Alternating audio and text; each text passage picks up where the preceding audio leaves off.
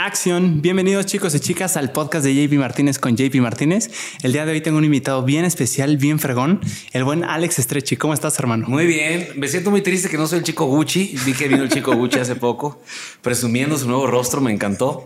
Me cae muy bien el hijo de puta. Pero Sí. bien, muy feliz. Yo se lo dije en el podcast, hermano. Yo tenía una imagen bien diferente, pues la que dejas ver en redes. Claro. Y se me cambió totalmente. O sea, yo me esperaba como que fuera un poquito más, así decirlo, agresivo, como confrontativo y para nada. O sea, como muy tranquilo. Es muy tranquilo. Muy centrado y además está totalmente consciente de lo que, o sea, de que todo lo que hizo fue intencionadamente. O sea, él sabe que la gente percibe de él cosas que él, o sea, que en realidad no es así él. Sí, no, yo lo conocí igual en Querétaro. Ah, sí. Sí, nos fuimos a chupar. Primero fuimos a cenar y luego a, a chupar un ratillo.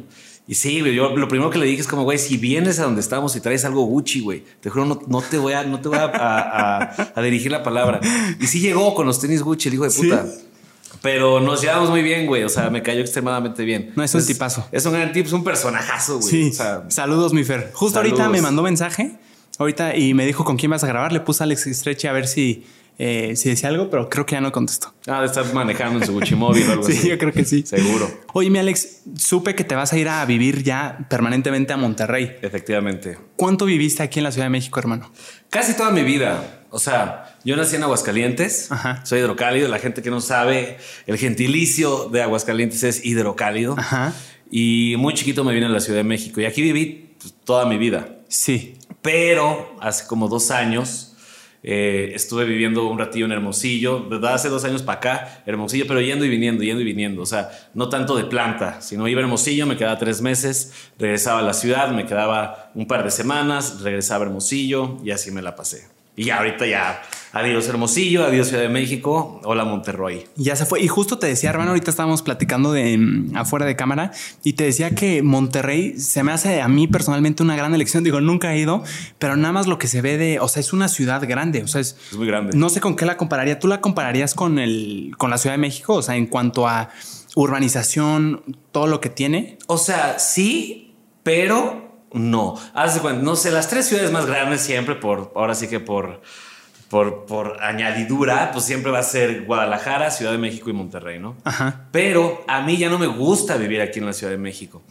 Todo se mueve muy rápido, igual en Monterrey todo se mueve muy rápido, pero aquí tienes la desventaja de que hay un chingo de tráfico. Sí, sí, sí, sí. Eh, y ya, como que la vida allá me gusta más, la vida regia, la vida del norte me gusta más. Como que siento que la gente en el norte, es mi perspectiva, ¿eh? tal vez estoy equivocado y si sí, mándenme a chingar. Pero en el norte siento que la gente es más directa y yo a veces soy muy directo Sí. y eso me gusta. O sea, la gente en el norte no tiene miedo a, a- a decirte que no. La gente en el norte es más seca, ¿sabes? ¿Ah, sí? Si algo no les gusta, te van a decir que no. Si Directamente. Exactamente. Y si algo sí les gusta, te van a decir que sí. Y aquí en México, en la Ciudad de México, y por lo menos de aquí hacia, hacia el sur del país, siento que la gente suele ser un poquito más. Le gusta ser como más amable, pero ya por ser amable, a lo mejor puedes caer en la pendejez, ¿no? Justo soy yo, hermano. Justo soy yo. Totalmente. Sí, justo lo hablaba en un podcast, no me acuerdo con quién, pero le decía que muchas veces le doy tantas vueltas a las cosas que quedo como estúpido. O sea, porque ni siquiera te logro decir exactamente lo que quiero y no se logra por es porque te confundo. O sea, tú en vez de percibirlo como habilidad, como que lo percibes como no sabe qué decir el güey. Es, es un ejemplo, ¿no? A lo mejor una persona del sur eh, no le gusta tu podcast, ¿no? Ajá. Y tú le preguntas, oye, ¿te gusta mi podcast? Y esa persona, no, aunque no le guste, no va a saber decirte que no, ¿sabes? Y te va a decir como, sí, muy padre. Está ¿sabes? interesante. Ajá. Pero en el norte, si algo no les gusta, te lo dicen. Oye, qué pedo, hasta de la verga, güey. ¿Sabes? O sea, es más golpeado. Y yo siento que por eso también en el norte ha tenido un crecimiento muy grande en los últimos años Sí. en cualquier tipo de sector, tanto en el sector de negocios como en el sector musical, en, en muchos sectores, el norte ha, ha dominado mucho tiempo. Entonces, por eso el norte me encanta. El sector musical allá en Monterrey está perro. Es muy fuerte, JP, es muy fuerte. ¿A qué crees que se debe? ¿A la cercanía con Estados Unidos de alguna forma? No, se debe a que hace muchos años hubo una cosa en Monterrey. ¿Tú cuántos años tienes? 19. 19. Bueno, hace muchos años, güey, cuando era chiquito, sí te tocaban varias bandas, pero bueno, había un movimiento que se llamaba la Avanzada Regia. Ok. La Avanzada Regia eran puras bandas de Monterrey, y si no eran de Monterrey, vivían en Monterrey, y entre todas se apoyaban, ¿sabes? O sea, de la avanzada regia salió Plastelina Mosh, Bolovan, Los Claxons, Panda, División Minúscula, o sea, Uy, sí. un chingo de bandas, porque todos se conocían, todos eran amigos y todos se apoyaban unos a los otros, ¿sabes? Cosas que aquí no ves en la ciudad. Aquí todos se ponen el pie unos a otros. ¿Sí? Yo siento que en Monterrey la gente se apoya en todo. Yo lo, yo lo he visto como amigos que tienen carnicerías y amigos que tienen una empresa de hacer tortillas, ¿no? El de la carnicería le dice a las tortillas, güey, vente, güey. Este, Te invito. eh, eh, ponte a, a vender tus tortillas en mi carnicería, ¿sabes? Sí, sí, sí. O sea, como un poquito más de ayudarse. Y mucha gente dice, ah, los de Monterrey son codos. No es cierto, no, no son codos. No sé por qué la gente piensa que son codos. A mí no se me hacen codos. O sea, sientes que allá hay como una camaradería de, hey, es mi cuate, ven, Sí, crecemos juntos. Como que, exacto, crezcamos juntos en vez de pisarse unos a otros. Es que se me hace una estupidez eso, hermano. O sea, en la Ciudad de México percibes que sí es mucho como la competencia les gana en sus cabezas y dicen, Claro. no, primero yo y después él. Efectivamente. Y, y si, y si tú tienes un negocio de algo y enfrente ponen un negocio de otra cosa, cabrón, a lo mejor aunque sean competencia, si hacen una competencia sana, los dos van a crecer. Pero no, siempre uno va a querer aplastar al otro aquí, ¿sabes? Y allá es otra cosa. O sea, hace poco fui a una... Hay una zona en, en San Pedro, en Monterrey, que se llama Tampiquito. Ok, ¿no? sí. Tampiquito es una zona muy, muy viejita y tiene muchos negocios ya de hace muchos años, güey. Sí. Y cada año me tocó ir, tuve la fortuna de ir, hacen como una junta de todos los negocios que están ahí y ven la manera de ayudarse unos a otros. Qué chingón. Entonces, como, oigan, pues hay que hablar con, con el alcalde o con el alcalde, con quien rija esa zona, para ver si podemos hacer que no haya estacionamiento y que todos sean lugares para bicis, ¿sabes? O sea, viendo como to- todo. Alternativas para que a todos les beneficie. Exacto. Está muy fregón, mi Alex. Y sabes que yo siento que es una reverenda estupidez eso de que la competencia se te suba a la cabeza al punto en el que no quieras que otros crezcan contigo, porque finalmente, como tú dices, lo que considera, consolida a una industria, creo yo, es todos en conjunto. O sea, la Claro. industria no es una persona. Entonces, si todos están de la mano y, hey, güey, vamos a hacer esto, y tal vez no colaborar, pero hey, qué bueno que tú estés ahí, te deseo buenas vibras, todo bien, crecen como, como que todos juntos, ¿no? Todos crecen. Coca-Cola no sería tan grande como es si no existiera un Pepsi y viceversa. Sí. Igual Burger King con McDonald's o igual Televisa con TV Azteca, güey, ¿sabes? De una u otra manera uno necesita al otro porque si no hay un margen de comparación, ¿cómo vas a medir qué tan bien estás haciendo las cosas? Claro. O sea, hay dos programas matutinos, ¿no? Uno que se llama Venga la Alegría Sí. y el otro se llama Hoy. Sí. Entonces, ¿qué es lo que pasa, güey?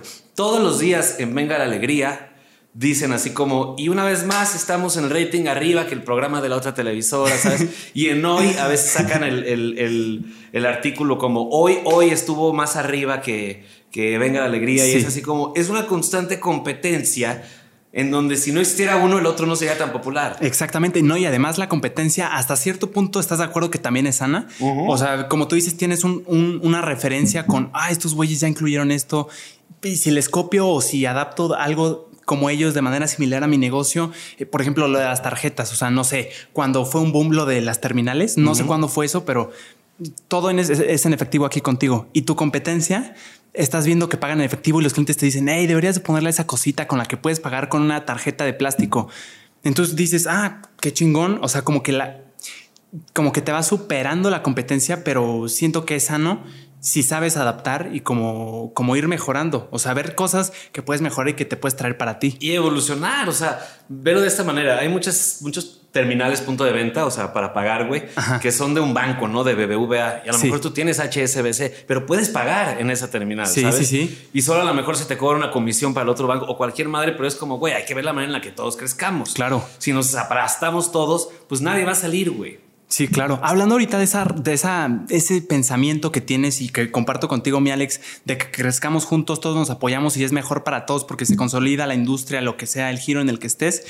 Eh, tú eres así, hermano, porque fíjate que oyendo el podcast de Roberto Martínez, tú le decías, eh, no, él hablaba que estaba en una fiesta, no me acuerdo dónde dijo, Sí. estaban como en un evento y él estaba como solo y él siendo introvertido y todo esto, como que, no sé, ponle tú que estaba incómodo y que llegaste tú a tirarle buena onda, a sacarle plática.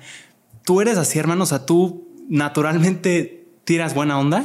Pues soy bien mamón, pero. Pero, o sea, cuando tengo que ser mamón, ¿sí me explico? Cuando no Ok. tengo, no. Normalmente yo me considero una persona buena onda. Solo me molesta la estupidez humana, ¿sabes?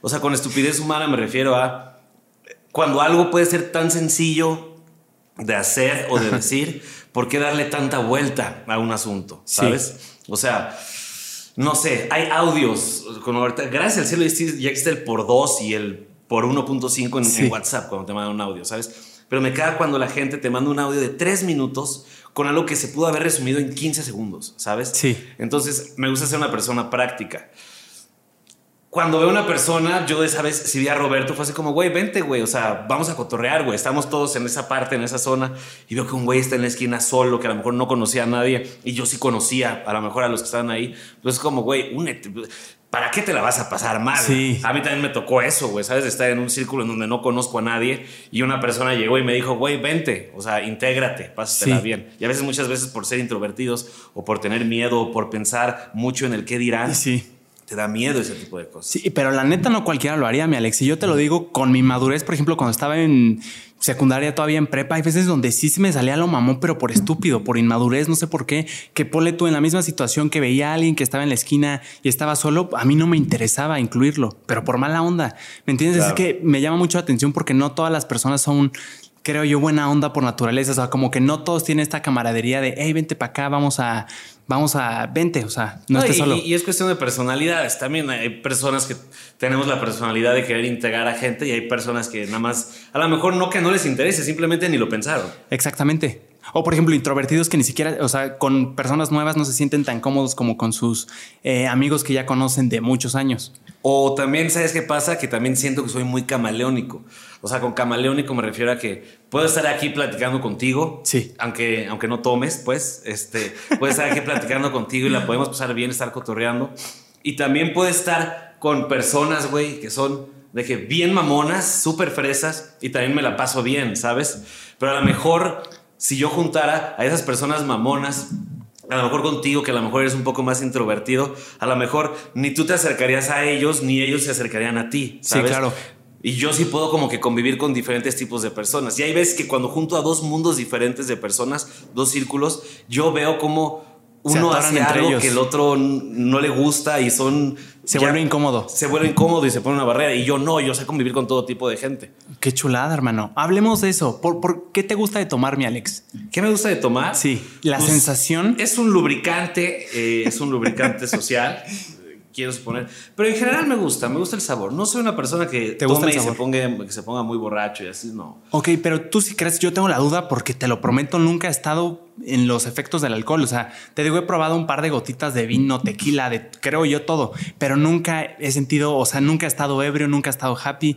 Pero me llama mucho la atención porque yo como no he estado ahí, no sé qué es lo que, o sea, qué es lo que les gusta. Como hay mucha una teoría de que sacas como tu verdadero yo porque ya no tienes miedo del qué dirán, porque tu cerebro está sedado y ya no hay nada más que, o sea, que, que, te permita ser tú, o sea, como que te sueltas. Sí, sí pasa eso, hermanos, así sientes eso tú. Yo creo que con todos y para todos hay cosas diferentes.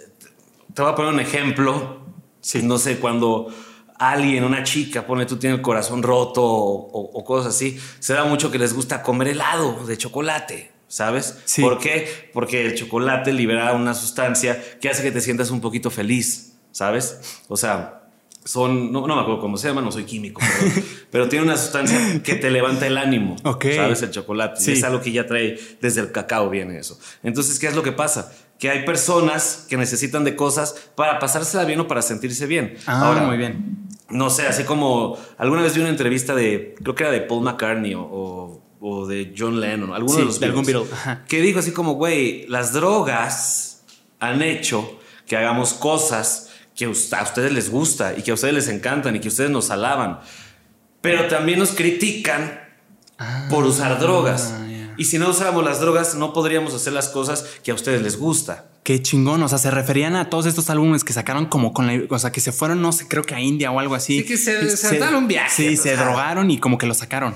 Qué curioso. Entonces, sí. ¿cómo la gente puede decirle a un Bill como, güey, no mames, que lo que haces está cabrón, pero qué de la verdad que te drogues? Es como, güey, gracias a que me drogo, puedo hacer ese tipo de cosas, ¿sabes?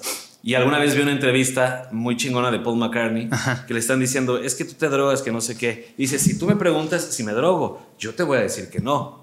Pero es tu responsabilidad, porque si esta entrevista sale a la luz y tú quieres que yo diga que sí me drogo, la responsabilidad ante el mundo de que yo me drogo y que se hizo conocido el rollo de que yo me esté drogando Es tuya. Es tuya. Tú quieres que te diga que sí. Entonces, si me preguntas si me drogo, sí, sí me drogo, pero si tú me preguntas si me drogo, no, no me drogo. Ya depende de ti eh, qué es lo que quieras comunicar. A la madre. Y es real, ¿sabes? O sea, y Paul McCartney jamás ha negado que consumían drogas. No, claro que no. ¿Y tú sí crees que estar bajo los efectos de las drogas, de lo que sea? La neta tampoco conozco mucho de eso, pero sí te...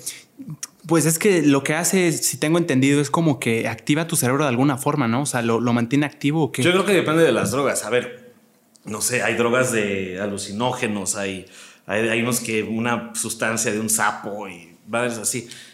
Hay, yo no soy, eh, yo no soy así, güey. Pero sí hay, sí hay personas que me cuentan que abren una parte de su cerebro que no conocían, que estaba ahí guardada, ¿sabes? Porque quieras o no, tenemos un subconsciente. Sí. Y ese subconsciente no lo podemos analizar porque está escondido en nuestro cerebro. Nuestro cerebro está trabajando. Sí. Es como cuando sueñas con una persona que nunca has visto y es que tal vez sí la viste, pero no la observaste. Sí, sí, sí, sí. ¿Sabes?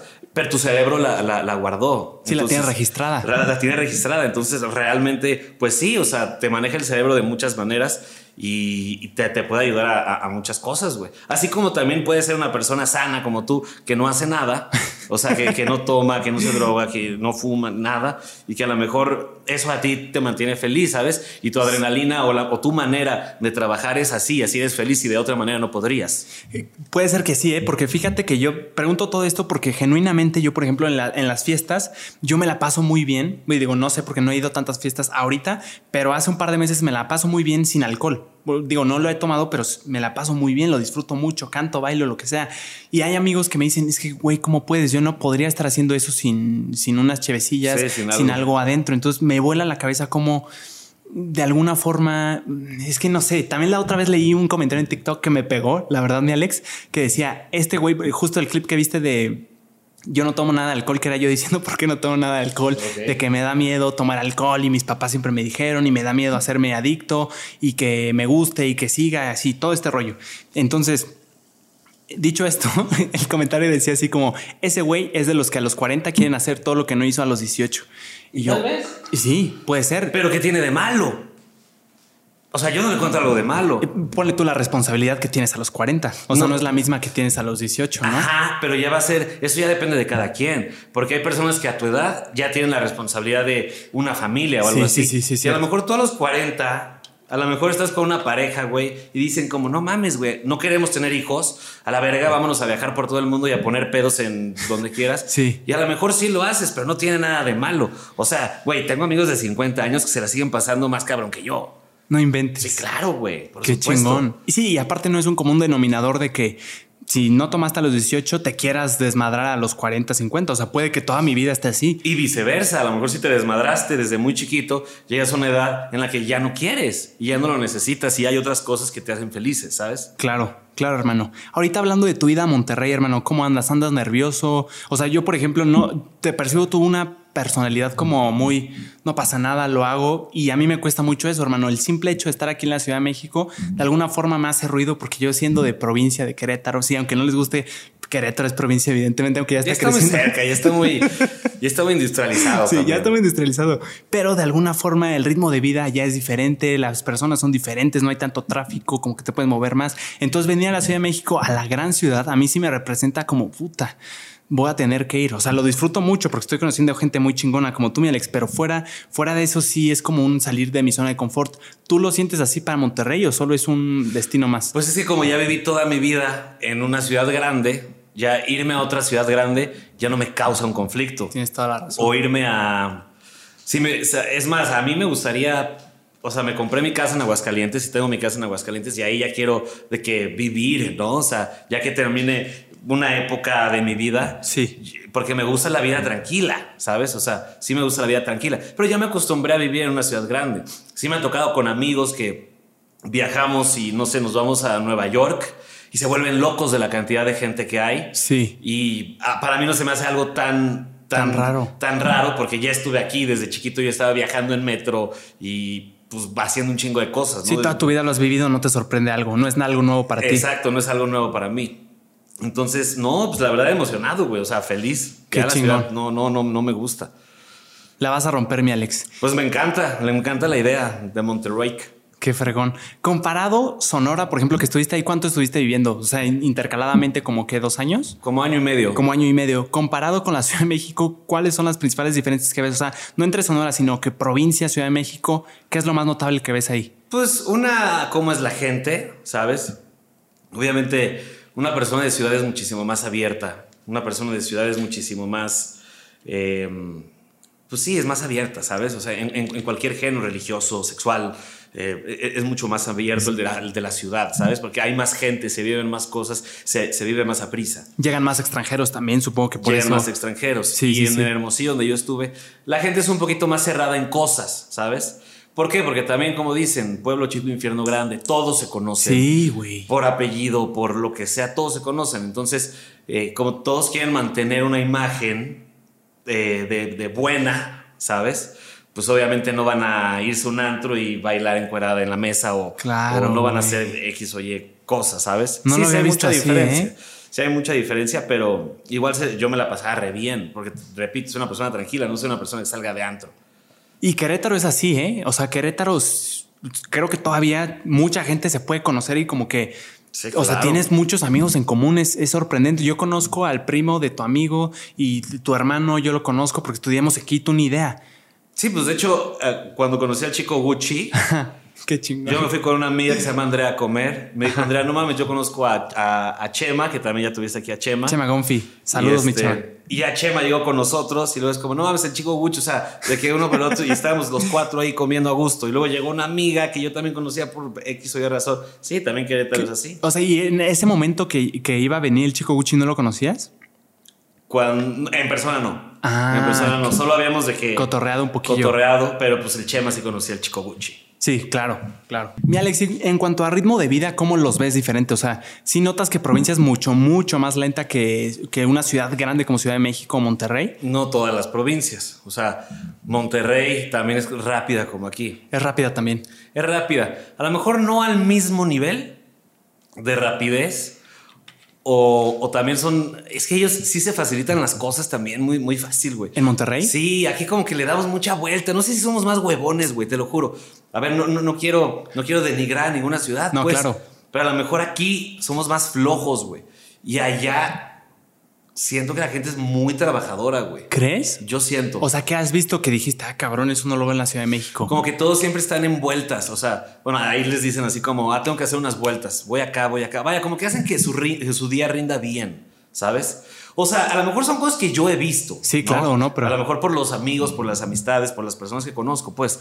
Pero, y aquí te la piensas más para hacer algo. Es como, ah, tengo que hacer esto. Puta, pero es que está hasta allá. Me lo armo mañana. Ajá, es como, ah, lo hago mañana, Sí. ¿sabes?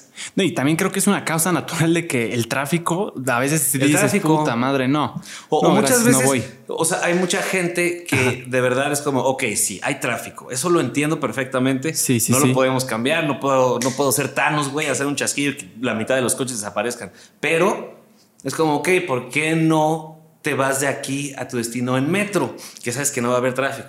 No, qué va a irme en metro. Tienes es como, razón. bueno, es que también, ¿qué quieres, güey? La vida fácil, no mames. Que si me voy en Uber, va a haber un chingo de tráfico y va a estar muy caro. Que si me voy manejando, Claro. no mames el tráfico. No me voy a ir en metro porque qué hueva.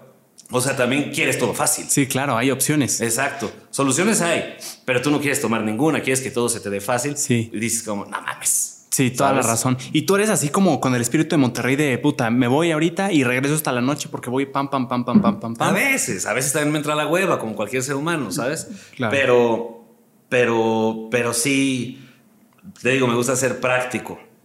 Y también depende de lo que tenga que hacer. Si tengo que hacer algo que tengo que, que sé que tengo que hacer a huevo, pues ni pedo, güey, me la rifo. Con la hueva. Sí, con todo y hueva. Y no sientes que también, o sea, creo que te está haciendo un buen momento la Ciudad de México, mi Alex, porque creo que va a haber un punto en el que la Ciudad de México, por ejemplo, en Querétaro estamos recibiendo muchos vecinos de acá de la Ciudad de México porque ya ven un poco inviable su vida acá. O sea, número uno, la inseguridad está en otro nivel. Ahorita venía hablando con el Uber, creo que se llama Isaac, un tipazo, y me decía que, o sea, yo le pregunté, yo siendo de Querétaro y nunca viviendo aquí, siempre en Querétaro, Le dije- me dijo, me estaba hablando de una plaza súper lujosa que aquí no me acuerdo ni cómo se llama, en Polanco. Tara, yo creo. No, era algo arts. Ah, Arts, está en Pedregal. Ándale. Me, me estaba hablando de arts y me dijo que le dije, ok, ¿cómo llego?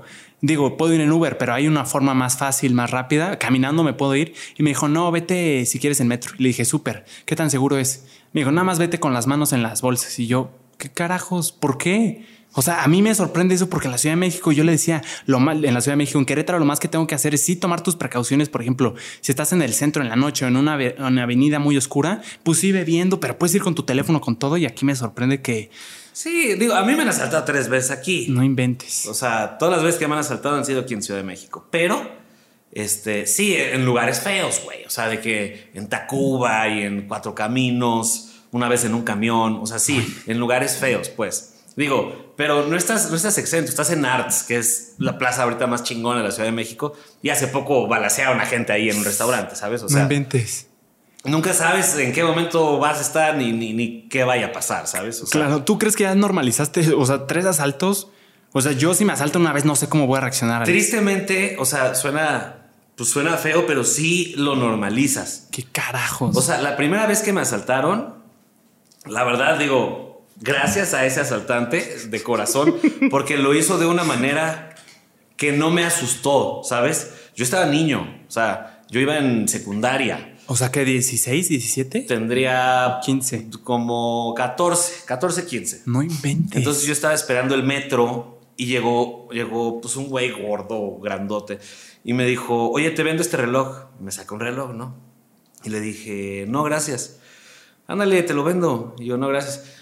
Mira, te voy a decir una cosa, carnal, no la hagas de tos, no intentes correr, no intentes hacer nada. Mira, ves, al compa de allá, ese güey te va a agarrar si te avientas a correr. Y ya volteo y hice un güey de lejos haciéndome así, ¿no? Entonces nada más dame todo lo que traigas, carnal, dame todo lo que traigas. Y yo como, no mames. Entonces pues ya le di este, mi celular. Yo traía como, no sé, 100 pesos en efectivo. Traía un billete, decía, no sé, se lo di. Sí, de lunch. Y ya nada más, y en la bolsa de atrás, gracias al cielo, traía una moneda de 5 pesos para el camión que yo tenía que llegar para llegar a mi casa. ¿no? Ajá. Y este, y ya me fui. Este, ya cuando llegué, bien espantado, ¿no? Obviamente llegué llorando a mi casa. Y ya la segunda vez que me asaltaron, Perdón, no te sacaron ningún arma ahí, ¿va? no me sacaron nada. O sea, nada más estaba intentando vender un reloj. Tú no quisiste porque no te interesaba y te dijo, hey, o sea, Sí, no, eso o sea, no te estoy vendiendo no, un reloj. güey. Exactamente, te estoy asaltando, güey, ¿sabes? La segunda vez, yo iba hablando con mi mamá por teléfono, güey, saliendo del metro. Ajá. Iba hablando con mi mamá por teléfono y se me acercó, me, me recargué hacia una pared y se me acercó un güey y me enseñó como un filo que traía en la bolsa, ¿no? Y me dice, ya. Entonces me puse tan nervioso que obviamente empecé a hablar.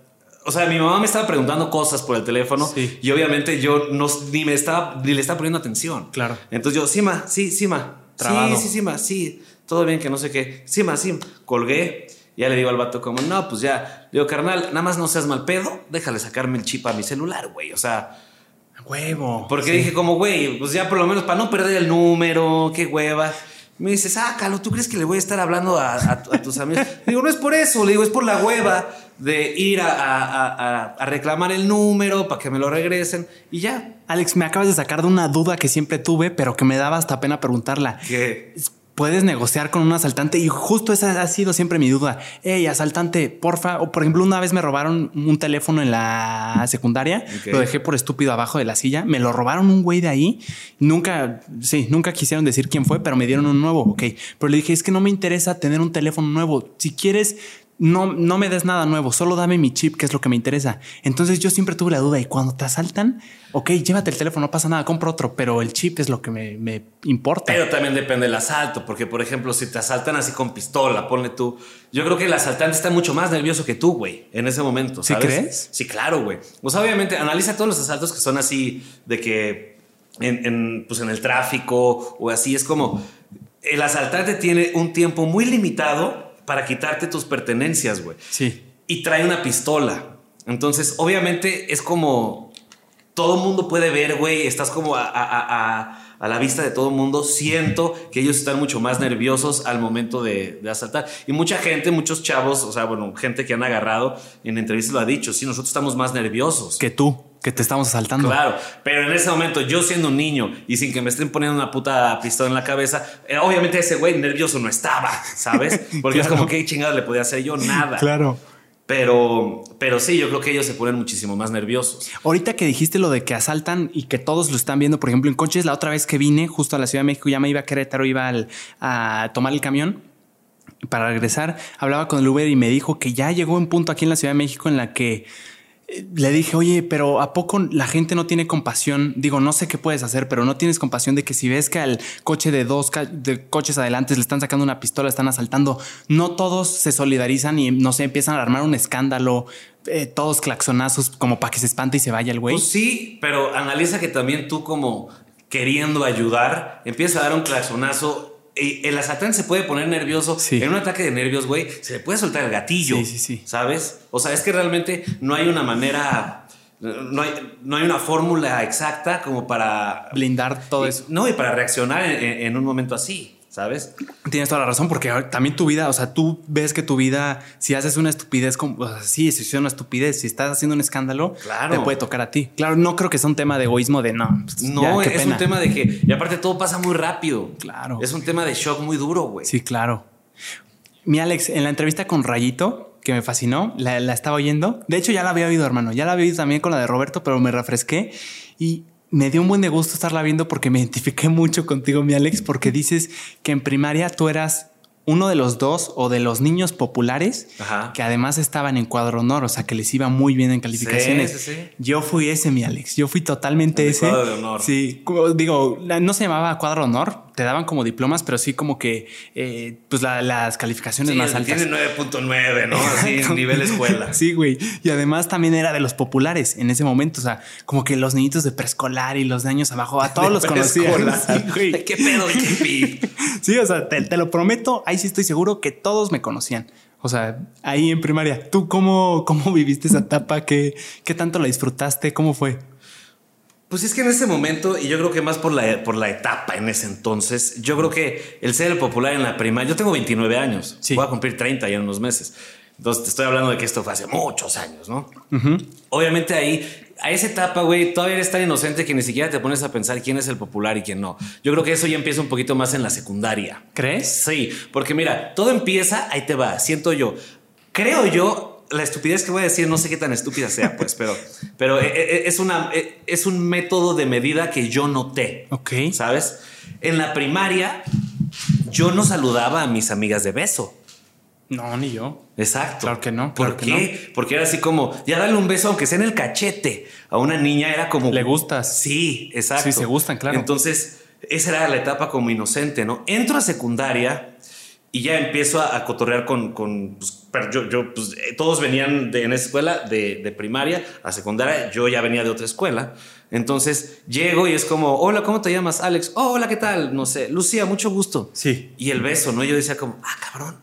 O sea, ya estamos grandes, ya podemos saludarnos de beso. O sea, no sé, o sea. Si tú te diste cuenta de eso. Ajá, pero ya en la secundaria. O sea, ¿Sabes qué creo yo? Creo que sí somos conscientes. Ahorita hablando del tema de la popularidad, creo que en la primaria, ponle tu quinto, sexto, si eres consciente de quiénes son los populares, pero no sabes ni cómo llamarlo.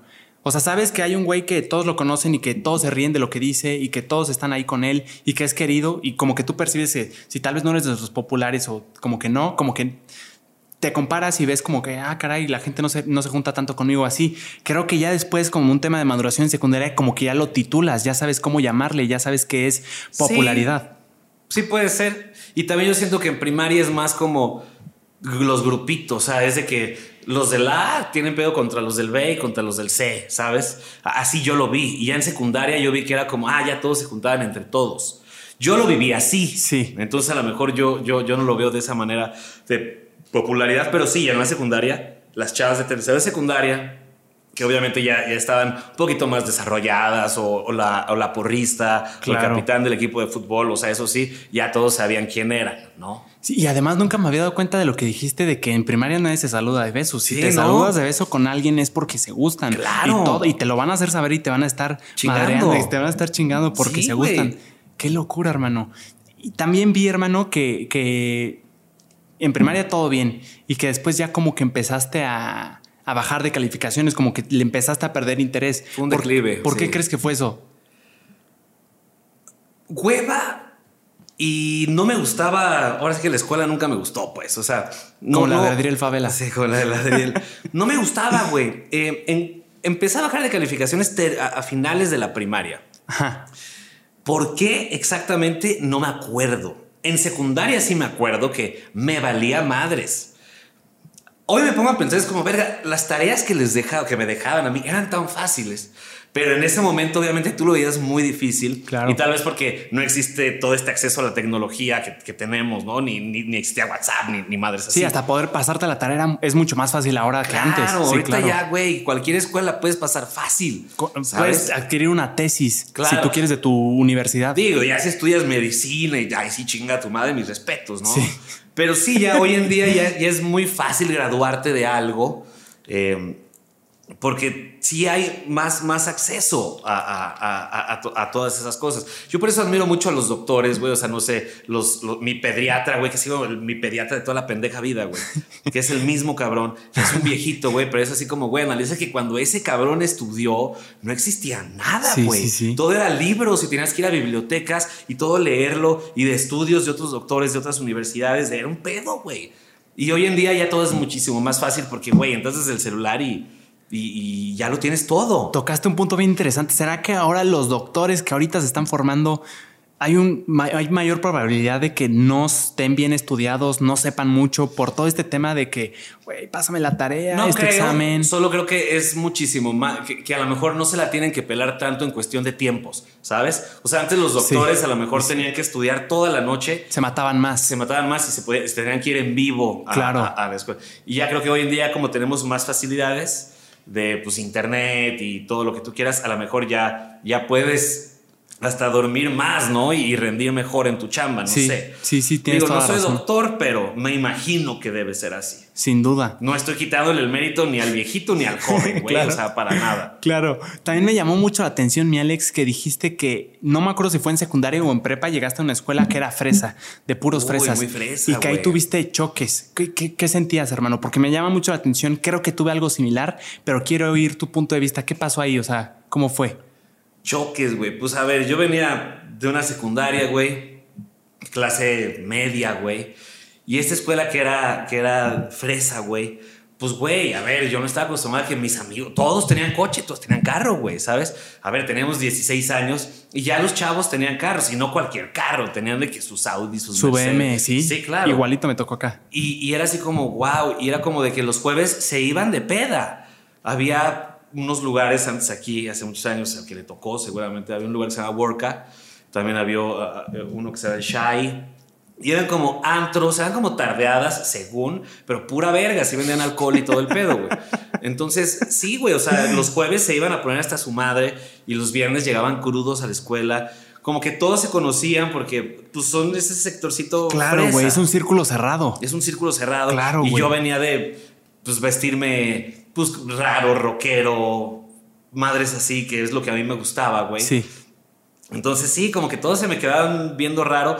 No, n- nadie me hacía el feo ni nada, Ah, ok, ¿sabes? ok. Siempre me llevé bien con todos. Porque es lo que te digo, siempre fui camaleónico en ese aspecto. Sí, Me- y me- social. social, me puedo llevar con el más fresa, con el menos fresa. Solo no, no jalaba a los planes, porque no me gustaba. Era un ambiente muy, muy de la verga, güey. O sea, muy, Sí. Muy tóxico. Sí, claro, güey, lo dijiste tú tóxico. Yo estuve así, venía de una primaria clase media. O sea, digo, sí, no, ni siquiera voy a hacer la aclaración, me vale, madre. Sí, una, una primaria clase media y luego llegué a una Alcumbres. Llegué a Alcumbres Ah, de Alcumbres es secundaria. fresa. Claro, güey, en Querétaro. Pero, o sea, a mis papás nunca les faltó dinero, gracias a Dios y todo. Eh, nunca les faltó dinero, entonces yo nunca me sentí apartado en el tema del dinero. Digo, tampoco es que fuéramos millonarios ni nada, pero nunca me sentí como segregado por eso, pero sí percibí totalmente que nadie me conocía, güey, y que ya había un círculo que no pretendían abrir a alguien nuevo. Claro, ya está muy segmentado. Claro, güey. Y era muy difícil. Yo también me daba mucho coraje porque, ponle tú, llegaba un güey de otra escuela que también era fresa y ya se conocían. Entonces llegaba a la escuela nueva y digo, ah, ok, le va a tocar todo su proceso de que le- se va a tardar un par de meses en que le empiezan a hablar y poquito a poquito a ver si lo invitan. Y no. Como yo, de madrazo, ya estaba dentro, güey. Era como la novedad.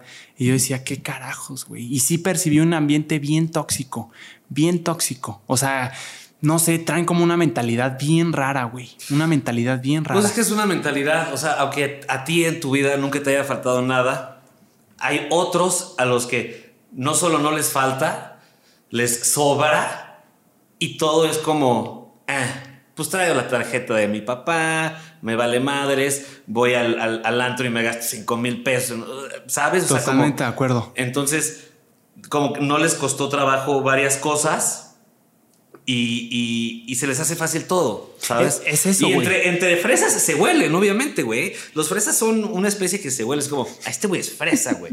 Y este güey es fresa. No mames, es- hay que juntarnos con este güey, Sí, ¿sabes? es candidato. Como, Exacto, como es tú candidato. dijiste, güey, eh, les vale madres. Y no solo el tema de gastar dinero, que obviamente sí, sino que también percibí que les vale madres las personas. En algunos casos. O sea, tampoco estoy tachando al, al sector fresa así como de que todos son unos mamones ni nada. Obviamente hay excepciones, pero sí el, el- el factor común que yo vi es que también, no que les valiera madre las personas, pero como que pues como que siento que tienen menos sensibilidad a los problemas de otros, justo por esto de que dices Claro. de que ellos viven en otra burbuja, en otra realidad totalmente, entonces les hace raro y no les interesa. Y también existe corrupción en las escuelas, güey. O sea, lo que pasa en las películas, así como el papá con un chingo de lana que al hijo ya lo van a correr, es como las donaciones a la escuela para que no corran al pendejo. ¿Sí te tocó eso? Sí, pasa, claro, güey. Yo lo veía. A mí me tocó eso, pero fíjate que, ah, bueno, no, espérate, cambió de director y ahora sí empezaron a correr a gente que nunca habían corrido, que ya debieron de haber corrido. Pero sí, sí es cierto, claro, tal vez no lo vi directamente, pero siempre estuvieron, a pesar de que eran un desmadre total, pero en otro nivel, siempre estuvieron ahí, cambio de director para afuera. Pero sí es cierto, como que te, te oí con Rayito que eso te daba coraje, que estuviste también. No sé si fue en la escuela de sacerdotes, que dijiste que era el salesiano, que por cierto también hay en Querétaro. Sí, que- no, que no, y lo- de hecho se acaba de morir hace poco. Mencionaste, ¿no? El padre. Sí, no, no era un padre, Zamorategui. Era, ese güey sí lo, sí lo quería yo mucho, a Zamorategui. Ajá. Este, fue maestro mío y luego se fue al, al, al Salesiano de Querétaro. Ah, ¿de verdad? Sí, con su esposa, que era maestra de inglés. A ellos dos los quería mucho, pero a los padres los odio a la verga, los odio, güey. Los de esas escuelas, no a todos, pero a los que a mí me tocaban que sí sí, eran unas lacras, güey, ladrones a la chingada, güey. Tú, tú no eres una persona creyente, ¿va, mi Alex? O sea, no tienes como una religión a la No, que te. no, no, no me considero con una religión. Ni siquiera puedo, ni siquiera me gusta decir así tal cual soy ateo, Ajá. porque realmente ni siquiera me pongo a pensar en si soy ateo o no. Ah, Claro. ¿Sabes? ¿Crees que haya sido ese acercamiento que tuviste con los padres, como co- ver esta corrupción que obviamente la existe em, en las escuelas, de todo esto que veías, como que decías, chingao? Mencionaste una bien clara que dijiste de la rifa. No, no, no de la rifa, del, Del regalo que le del iban a dar. Sí, güey, no mames, no es posible que toda la puta escuela, güey, donara, bueno, donara, nos obligaran para darnos puntos y unos putos tenis. No, no, no, es que no me cabe en la cabeza, güey. No es posible eso. No, claro. No hay manera en la cabeza en que- en lo que eso pase, güey. Pero Sí. obviamente todos los papás felices, güey, porque decían como, no mames, es que si mi hijo iba a sacar un 6, pues bueno, ya va a sacar un 8. Pero eso no te preocupa, mi Alex. Los papás felices de eso. O sea, no sé tú, pero a veces como que dices, puta, sí me merezco este 7, sí me merezco este 8, no pasa nada. Como que siento que, o sea, como que querer solucionarlo con, con algo fácil, así como con el dinero de la- las calificaciones. O sea, no te preocupa que el sistema esté tan podrido que llegues a eso y que hasta los papás que están cuidando de sus hijos prefieran eso a no. Para que aprendas, vas a reprobar y vas a volver a estudiar para el examen. Es que hay muchas maneras de verlo, pero también un papá yo creo que llega al punto donde es menos lata, Sí. siento yo. Sí, sí, cierto. O sea, ya es nos van a tener que corretear con ahora le estudia para este. Y luego qué hueva hacer el extraordinario y pagar el extraordinario. Sí.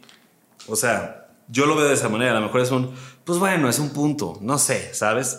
Pero repito, la escuela nunca me gustó, carnal. O sea, no, no- nunca fui muy partidario de la escuela. Excelente. No, nunca, nunca me encantó tanto.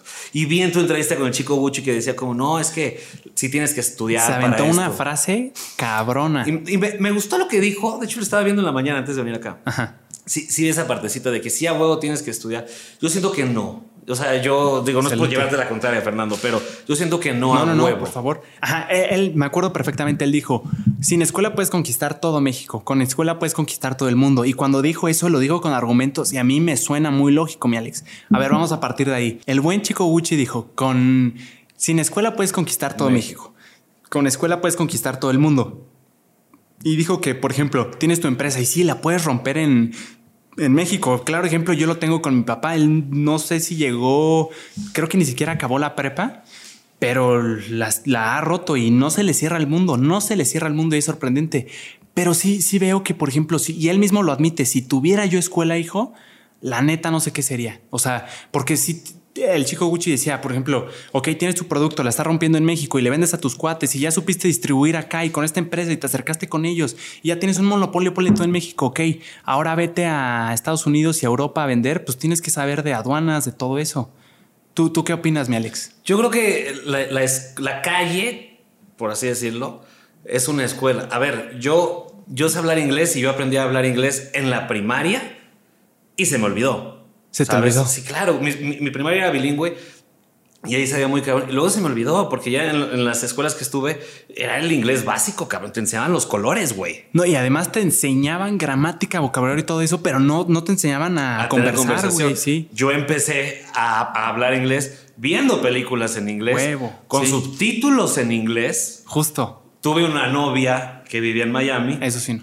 Y todo era en inglés. Luego tuve otra novia que era inglesa y todo era en inglés. Entonces me acostumbré a hablar inglés porque conviví con muchas personas que hablaban inglés. O sea, aprendiste a madrazos. Aprendí a madrazos. Al principio no le entendías a la película, pero claro. poquito a poquito agarrabas. Y, así aprendí yo a hablar inglés. Y así con muchas cosas, güey. O sea, a ver, obviamente lo de aduanas y todo ese rollo. Sí, todo, todo tiene un, vaya, un conocimiento, pero todo eso va cambiando, güey. Porque cada año o cada tiempo sacan nuevas regulaciones que tú estudiaste eso hace un chingo de años en, no sé, en industrias, perdón, administración de empresas turísticas o chingaderas así, que te enseñaron a lo mejor en los ochentas, pero que hoy en día es completamente diferente. Entonces, ¿de qué te sirve haberlo estudiado? Los abogados, mi Alex, el buen Slobotsky en la cotorriza lo dijo. Yo estudié Derecho y ahorita como veo el Derecho es totalmente diferente hasta en el modo de hacerlo. Que él quiso estudiar Derecho porque veía Suits y veía todas estas series estadounidenses. Sí, de abogados. Eh, sí, que, que iban y platicaban y argumentaban y azotaban el papel y se dio cuenta que el sistema mexicano no era así, que era todo, se lo mandabas, lo checaban y te regresaban una, no sé, cláusula o algo así. Entonces sí tiene sentido eso que dices de que cambia totalmente. Ahora, por ejemplo, en, esta película de, ¿cómo se llama? La de Leonardo DiCaprio, Atrápame si puedes. No la he visto. Bueno, no te la voy a spoilear, pues, pero vaya, es un estafador, hace diferentes estafas. Pero una de las estafas que quiere hacer es graduarse de, de, quiere tener su título de abogado. Y el güey se pone a ver películas y se pone a estudiar libros y hace el examen para ser abogado y lo pasa, ¿sabes? Sin haber estudiado la carrera de, derecho, solo de leer libros y todo, se mete a hacer el examen y pasa el examen y le dan su certificado de, abogado. Y él aprendió solito. Y él aprendió solito, güey, ¿sabes? Vaya, estamos hablando de que son casos de uno en un millón, en diez millones o en un sí, chingo. Sí. Pero sí, o sea, todo depende para qué lo veas. Pero yo siento que sí puedes conquistar el mundo sin estudiar.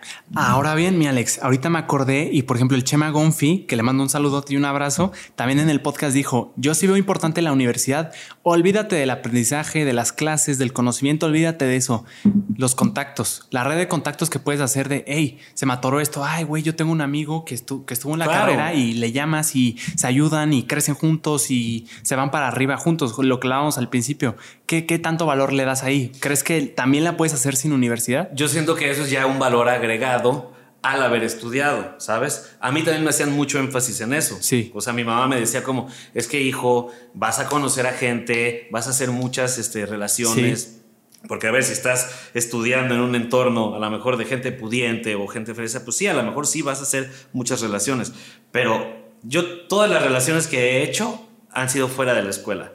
Todas. Y tengo muy buenas relaciones. es lo que veo, güey. Y tengo muy buenas relaciones con mucha gente de ámbitos de diferentes cosas, güey, ¿sabes? O sea, desde los chefs más cabrones de México, güey, y del mundo, hasta gente de, otra cosa, güey, hasta los abogados más cabrones. Y no los conocí yo estando en la escuela, ¿sabes? ¿Qué, ¿Qué tanto piensas en eso cuando conoces a una nueva persona, mi Alex? ¿Qué tanto piensas en él se dedica a esto, después nos podemos apoyar a, o sea, porque creo que es un pensamiento muy inteligente el estar haciendo una, pues no lo quiero llamar red de contactos, red de amigos que se pueden ayudar después. No, claro, yo creo que todo, toda persona siempre está atento a eso, ¿no? O sea, es como, no, no una cuestión de conveniencia tal cual, Sí. sino una cuestión de que no te voy a pedir un favor así porque sí, no es así como a ver cómo los dos podemos crecer de una manera. Claro, yo te ayudo en esto, tú me ayudas en esto. Exactamente. Sí, claro, y lo que tú dices, o sea, sí lo dije como de una forma muy convenenciera, pero sí es algo en lo que, en lo que, o sea, en lo que creo. Ponle tú, si eres una persona súper convenenciera y además tratas mal a la gente, solo eres estúpido. Porque si eres convenenciero, te vas a dar cuenta de que si tratas bien a todas las personas o al menos a la mayor cantidad de personas posible, no te vas a cerrar puertas y en un futuro, cuando necesites ayuda, lo trataste bien, va a tener una, buena imagen de ti y te va a decir, claro, yo te ayudo. Claro, y también personas que hacen relaciones públicas, güey, y que son una verga haciendo relaciones públicas. O sea, yo conozco varios amigos que también conocen a sí, X cantidad de gente que yo digo como, wow, ¿en qué momento conociste tú a esa persona? Y que son muy buenos relacionándose con las personas y siempre eh, los ves muy, muy, muy tranquilos porque eh, los apoyan mucho, Sí. ¿sabes? O sea, Me llama mucho la atención eso, mi Alex. ¿Cómo crees que se hacen? O sea, ¿cómo crees que esta gente es tan buena haciéndolo? ¿Qué tienen que otras personas no? O sea, relaciones sociales no de conozco, sino de, hey, me atrevo a llamarle ahorita y decirle si tiene esto o si me puede echar la mano con esto. Pues todo yo creo que está en el tacto, ¿no? En cómo se lo dices y en ese como poder de convencimiento, eh, que todo suene tan natural para que no suene como, como conveniencia. Sí, un ¿Sí me ayúdame porque sí. Hay gente que es muy buena hablando, güey. Hay gente que es excelente, una persona con muy buena oradora, Sí, por así decirlo. Entonces tienen esa habilidad de engancharte. Y O de sea, persuasión. Cabrón, hay personas que se pueden ahorita sentar contigo, JP, y te podrían convencer de tomarte una cerveza, ¿sí me explico? Sí, yo creo que sí, güey. O sea, hay mucha gente que hace ese tipo de cosas, güey. Que son muy buenas, convencen mucho. Su lenguaje corporal, la manera en la que te ven, Su seguridad. su seguridad, cómo, cómo tú los percibes. Todo eso creo que yo- es muy importante, güey. Justo hablando de eso, hermano, me va a llevar a otro tema. La pregunta es, mi Alex, cuando empezaste a hacer videos, a hablarle a la cámara, tú, tus story times, porque ahorita los veo, hermano, y tienes una habilidad que envidio de ti, que yo no, no la tengo, que es ser bueno contando historias y siendo enganchando y no dejarte llevar por justo lo que te digo. Yo soy mucho de una personalidad de darle muchas vueltas a las cosas. Justo lo que detestas tú, soy yo. O sea, eh, puta, te puedo decir, eh, muévete el micrófono, Alex, que no te oyes. Yo te digo, hey, mi Alex, te puedo molestar moviéndote el micrófono y haciéndotelo más para enfrente. Yo soy esa persona. Y, y yo veo que tú eres, o sea, no sé si te volviste bueno como contando historias, hablando, explicando, sintetizando las cosas, o ya eras bueno en sí. O sea, cuando empezaste a hablar a la cámara, ¿crees que te hiciste bueno en eso? Pues no, pero más bien yo nunca le tuve pena a nada. O sea, yo desde chiquito, güey, era de que las obras de teatro de la escuela y esas madres, ¿sabes? Sí. Me encantaba todo eso. Entonces, eh, como que yo nunca fui una persona con pena para contar algo.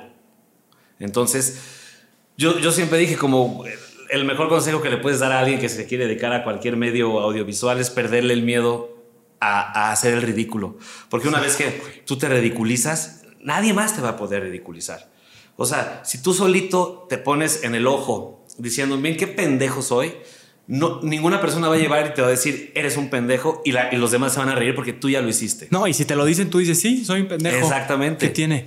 Exactamente. Claro. Justamente. Y eso es lo, o sea, como el, el arma más fuerte para cualquier cosa. Claro, güey, y lo acabo de comprobar. La, la- la primera vez que vine aquí a la Ciudad de México, grabé con el buen Alexander Ross. Ujú. No inventes, mi Alex. Teníamos 40 minutos grabando a toda madre. Conectamos bien chingón. Estamos, hey, yo también soy así, yo también soy así. Se va al baño, volteó a ver la interfaz de audio y no estaba grabando nada. Nada. 40 minutos, Alex. Y dije, chingada madre, no me puede pasar esto, no me puede pasar esto.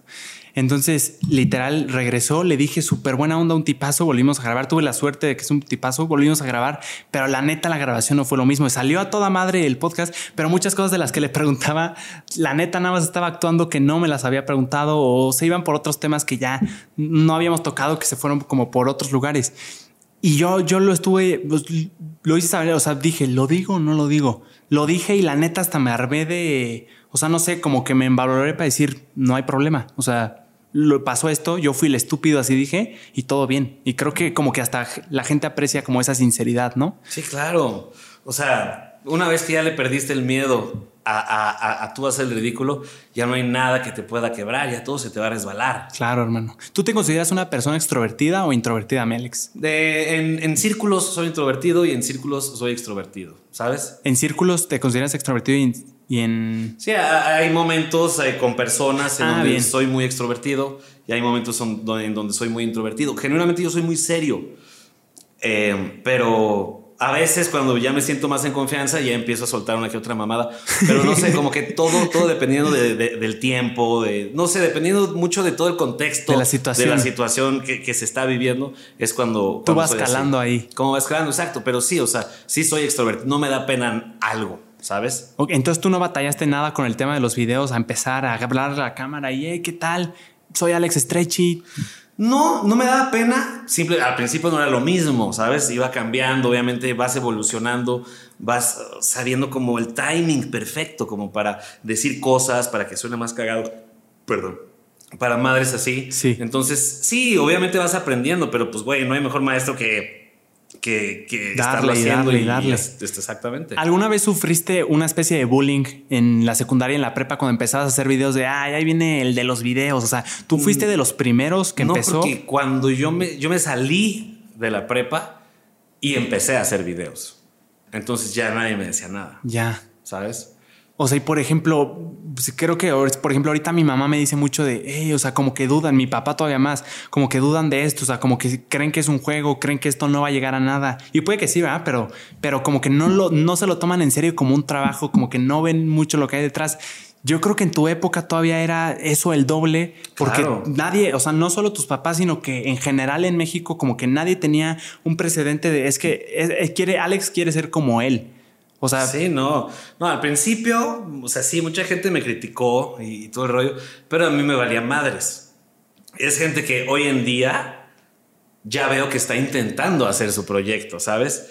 ¿Por qué? Porque era así como, no sé, por ejemplo, eh, Bert, ¿conoces a Bert? Claro. Bueno, Bert, cuando estaba en el CEA, lo chingaban mucho, ¿sabes? Así como, ay, güey, estás haciendo videos, no mames. Güey, ahorita Bert tiene una familia, gana muy bien, tiene empresas. Es una pirola. Es una pistola, el hijo de puta, güey. Se salió del CEA y de estar estudiando en el CEA, terminó conduciendo un programa en Televisa, en donde Televisa lo buscó a él. Y llegó por otro camino. Y llegó por otro camino. Y todos sus compañeros del CEA que tanto lo criticaban, no están haciendo nada. ¿Sabes? No, güey, además me imagino el SEA. O sea, Berta estaba haciendo cuando estaba estudiando el SEA, según lo que me dices, algo contrario a lo que se hace en el SEA. O sea, televisión, como que estás telenovelas, todo esto, y tú haciendo como tu, pues como haciendo lo que haría el enemigo, que es como lo independiente, ¿no? Exacto. Pero son diferentes escuelas, la gente lo ve desde diferentes puntos de vista. No sabía eso, pero qué chulada. Les cayó la boca. Sí, también Nat Campos estuvo en el SEA y también, no me acuerdo si ella se graduó, pero ve, a ella igual le va muy cabrón. Claro. Este, Daniela, Daniela Ibáñez. Sí. Que es la, la, la, prometida del hermano de Nat. También estuvo en el SEA, se graduó del SEA y ahorita le va súper cabrón haciendo este, las cosas que hace en Internet, ¿sabes? Entonces, todo, yo creo que todo depende de cómo tú quieras llevar las cosas. A mí al principio, obviamente, mis papás tampoco fue el mejor apoyo del mundo, ¿sabes? Pero conforme fue pasando el tiempo, ya se dan cuenta. No, y además se entiende. O sea, se, entiende, se entiende que no lo entiendan. Exacto. ¿Qué precedente tenían de, hey, Alex quiere ser como él? O sea, no había nada. Exactamente. Wow, hermano. Cuando viviste en Sonora, estuviste viviendo, me dices, un año y medio. Estabas con tu banda, ¿no? Lola Club. Eh, y, con Roberto dijiste que vivían, son cinco. Somos cinco. Son cinco. Y vivieron los cinco juntos en una sola casa. Sí qué tanto desmadre se hacía en el tema de choques culturales, hermano. O sea, eh, ahí había alguien de Guayaquil, dijiste, o de, Ecuador. Guaymas. Es Ecuador, ¿no? No, Guaymas está en, igual en Sonora. Ya quedé como estúpido. Guaymas está en Sonora. Ok, en Sonora y tú de la Ciudad de México, como que no sé, traen otros ritmos. ¿Qué, qué, cómo batallaste en ese sentido? No, no, ahí no había. Eso ya ni siquiera entra en el rollo cultural, ya entra en el rollo de Sentido común, carnal, era una cocina para cinco cabrones. Sí. Hay unos que están acostumbrados a lavar los trastes, hay otros que no. Exacto. Y entonces, ¿qué es lo que pasaba? Toda la comida se compraba con el dinero de la banda. Entonces, obviamente es como, no sé, la banda tiene un fondo, ¿no? De dinero. Entonces, ok, tenemos que hacer súper para todos. Pero de pronto, uno de los integrantes, pues es un güey que hace un chingo de ejercicio, obviamente necesita más proteínas, calorías, lo que tú quieras. Sí. Entonces, ese cabrón se desayunaba seis huevos, ¿no? Y a lo mejor yo con dos huevos ya estoy chido. Ya tenías. Entonces era como de pronto se acababan los huevos en tres días porque el güey se desayunaba seis. Claro. Y, y otro a lo mejor ni comía huevos. Entonces decíamos como, es que puta madre, esto está siendo muy... No, no está siendo parejo. Muy desequilibrado. Muy desequilibrado. O por ejemplo, yo soy una persona, soy bien mamón con el refrigerador, muy mamón. ¿En qué el- sentido? En el sentido de que, por ejemplo, si yo tengo, no sé, de esas charolitas de carne que compras en el súper, ¿no? Sí. Yo saco, hago mi de ese y yo la guardo. Claro. Pero de que la super guardo ya, a lo mejor hasta en un topper o algo. ¿Por qué? Porque el refrigerador también quema la comida, güey. ¿Sabes? Cuando la dejas así como sin, sin taparse. Sí, sí, nada, ahí a la. Ajá. Entonces uno estaba acostumbrado, por ejemplo, a cocinar y no solo sacaba su pedacito de carne. O sea, en lo que cocinaba, ahí se quedaba el pedazo de carne afuera Claro. del refri. Ya no lo metía hasta que terminaba de comer. Yo decía como, güey, ¿qué te cuesta? Sacas, lo pones y lo vuelves a guardar.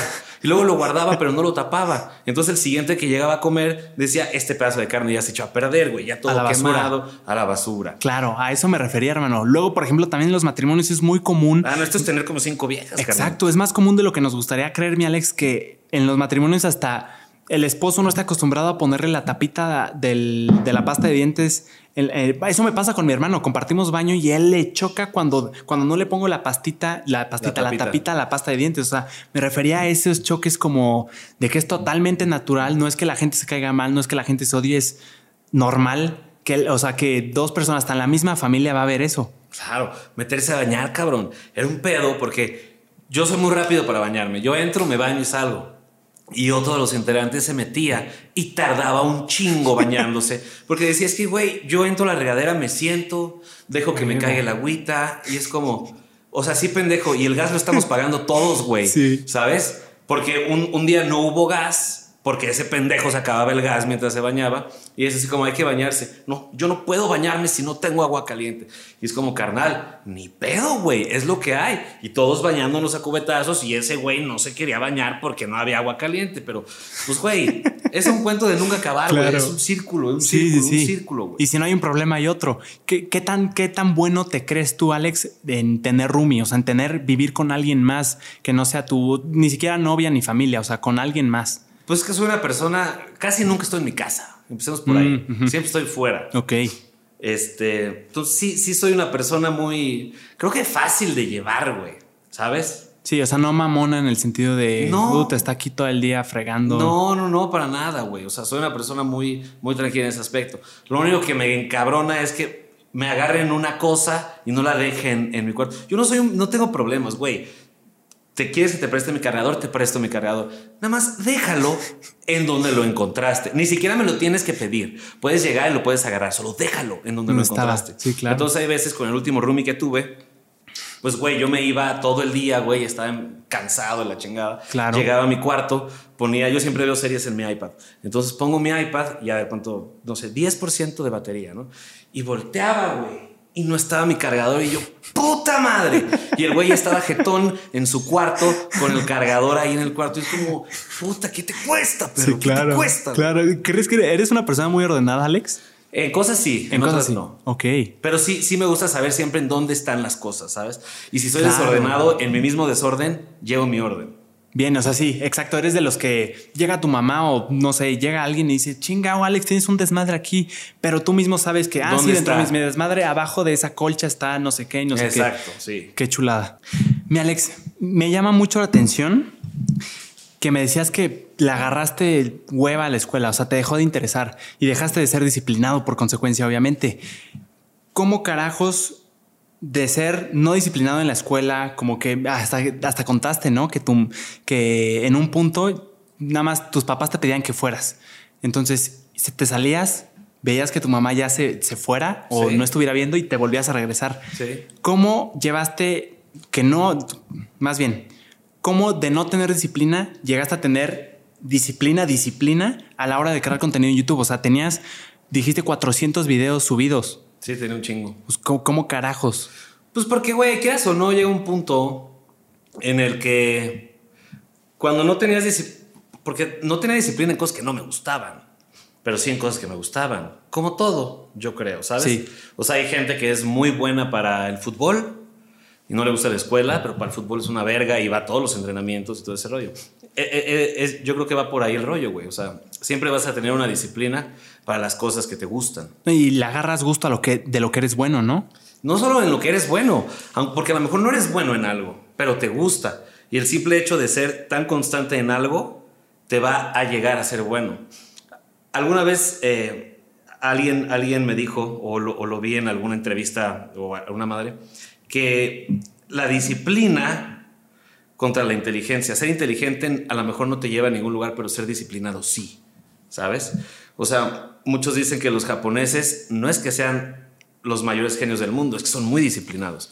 Y si tú llegas a una cita con un japonés, es la cita a tal hora y todo es muy estricto, ¿sabes? Sí. Tienen una disciplina muy cabrona, tanto a la hora de comer como en sus en todo. Entonces, pero por algo Japón es una potencia del tamaño que lo es. Sí, justo Fer, el chico Gucci me Sí, decía. sus cosas de Japón, hijo de puta. Sí, justo decía que no, no hay basureros en la vía pública. Y me llegaron cuatro mensajes diciéndome lo mismo. Que según esto, porque hubo un atentado con una bomba que pusieron en un bote de basura o algo así y explotó. Creo que es por eso. Pero fuera de eso sí se sabe. Yo nunca he ido, pero se sabe que Japón es, eh, tiene habitantes y como que se... Se jactan de ser muy, muy disciplinados y también muy respetuosos. Sí. Por ejemplo, no sé si te acuerdas, no sé si ubicas Logan Paul. Sí, claro. Logan Paul se fue a Japón y estuvo. bosque de... Eh, No, esa Ah, fue otra. Pero sí, digo, eso ya es el culmen de otra cosa mucho más grave. Pero se fue a Japón y traía como este tema, creo que estaba de moda Pokémon Go o algo así. Entonces fue en un blog, se fue él y todos sus amigos vestidos de Pokémon. Entonces empezaban ahí, como si estuvieran en Estados Unidos, grababan a la gente y como que los molestaban, los asustaban. Y eso fue un tema, pero un escándalo en Japón. O sea, muy controversial. Exacto, muy controversial porque tú dices, ah, pues X, o sea, esto lo hace, lo hace aquí un youtuber, cualquier youtuber en la, en la calle está incomodando a las personas con preguntas o cosas así, pero en Japón, o sea, en Japón la gente es muy respetuosa. Sí, claro. Claro, hermano. Y hay, y hay niveles. O sea, en Alemania, por ejemplo, Sí, eh, tú puedes tomar en la calle, güey. sí, sí, sí, sí. ¡Wow! Me voló la cabeza, güey. A mí también. Me voló la cabeza de una manera, o sea, muy cabrona, porque yo traía una cerveza y de vidrio, ¿sabes? Sí. Que yo había comprado ahí en una tiendita. Voy caminando, hay un... ¿Cómo se llama esta madre, güey? ¿En dónde andabas? En Berlín. Hay un monumento, creo que es el monumento al holocausto, no sé. Son puros cuadritos así, Sí. donde mucha gente se toma fotos, así que corre entre los cuadritos. Ah, seguro sí. Bueno, yo estaba ahí parado con mi cerveza y llega un policía. Me dice, no puedes tomar aquí. Y yo, puta, digo, perdón. Le digo, la neta, güey, me dijeron, o sea, acabo de preguntarle a unos alemanes, me dijeron que sí podía tomar. Me dijo, no, no, no, a ver, a partir de esta línea sí puedes tomar, pero de esta no. O sea, de que te estoy diciendo una puta línea, güey. ¿Por qué? Porque en la línea donde yo estaba, como que ya era parte Del monumento. Del monumento Ah, ¿sabes? bien. Y solo me dice, o sea, le digo, ¿y si me paro aquí, ya puedo tomar? Me dice, aquí ya puedes tomar.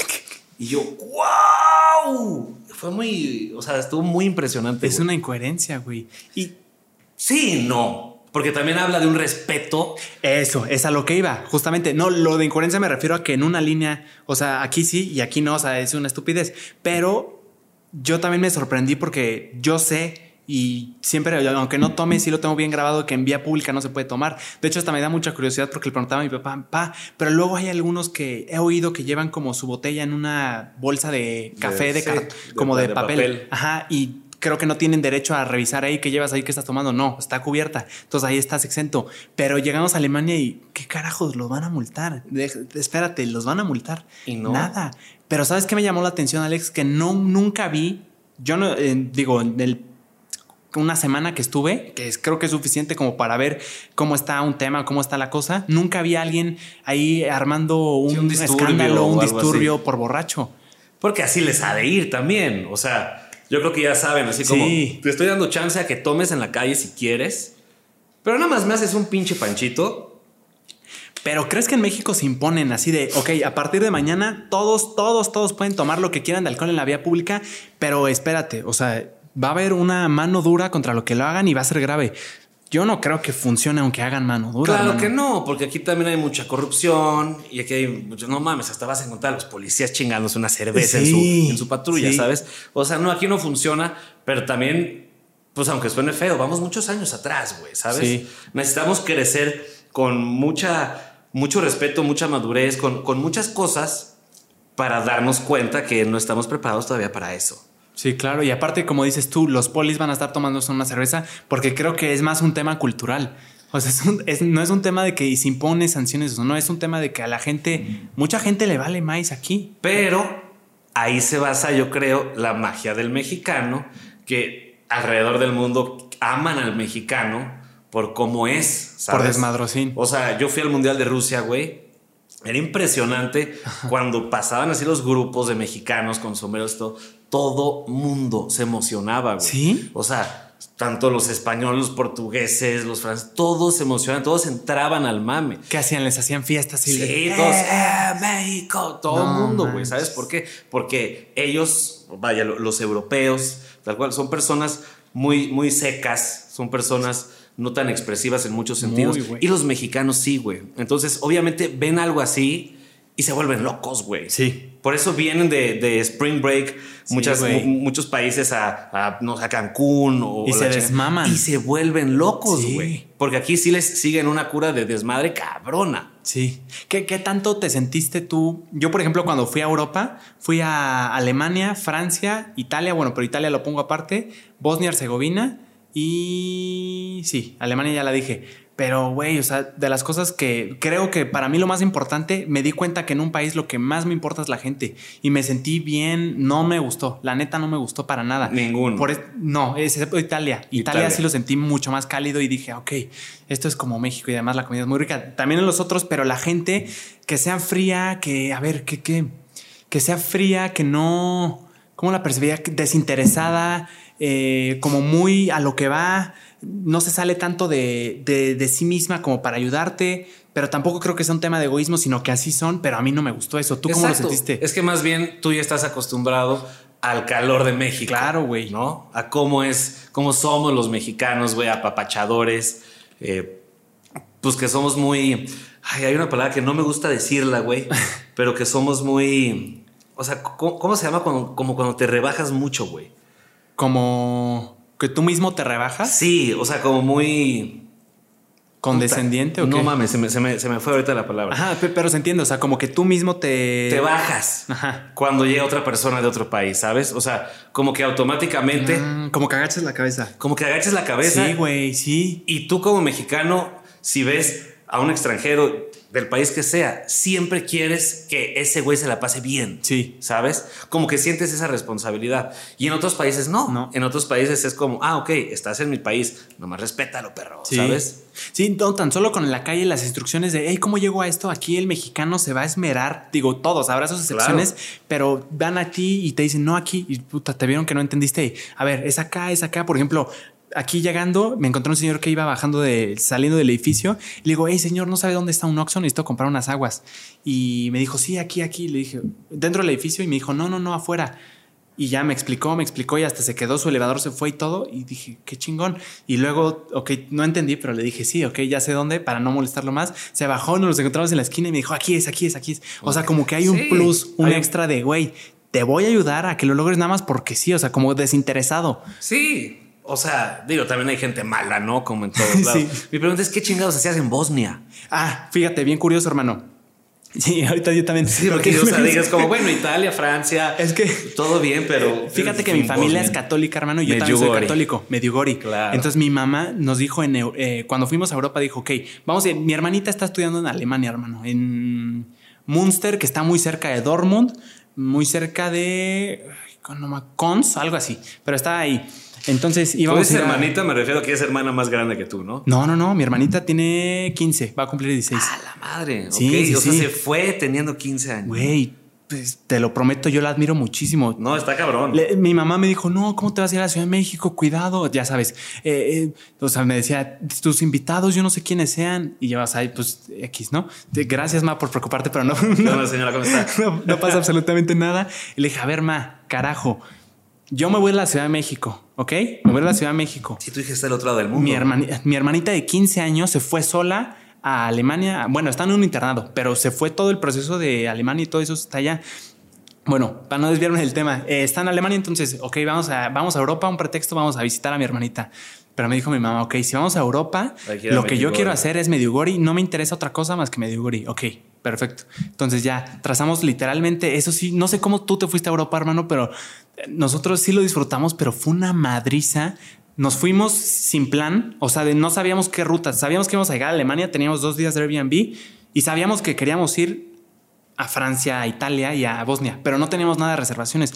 Entonces, cada madrugada antes de ir al otro lugar, hasta las 2, 3 de la mañana, viendo todo el pinche Airbnb, no aceptaba nuestra tarjeta, fue un desmadre. Pero sí, en, en- en respuesta corta fuimos a, a Medjugorje, hermano, en Bosnia. Claro. Sí, ahorita que dijiste, me imaginé. sí. Me imaginé porque mi exnovia es muy, muy católica y también su familia iba mucho a, a Medjugorje. Sí. Fíjate, no, y me llamó mucho la atención también ahorita hablando de religión, hermano, que muchas veces como que las personas tienden a extremizar, o sea, justo con los comentarios que decías de la escuela y los padres, pinches padres y eso, a mí me como que hasta me tranquilizó cuando yo estaba oyendo eso y decía, es que, es- o sea, sí, o sea, sí hay padres así y sí hay, sí hay gente en la iglesia y también la iglesia ha cometido varios errores y gravísimos. todos hay gente mala. Exactamente.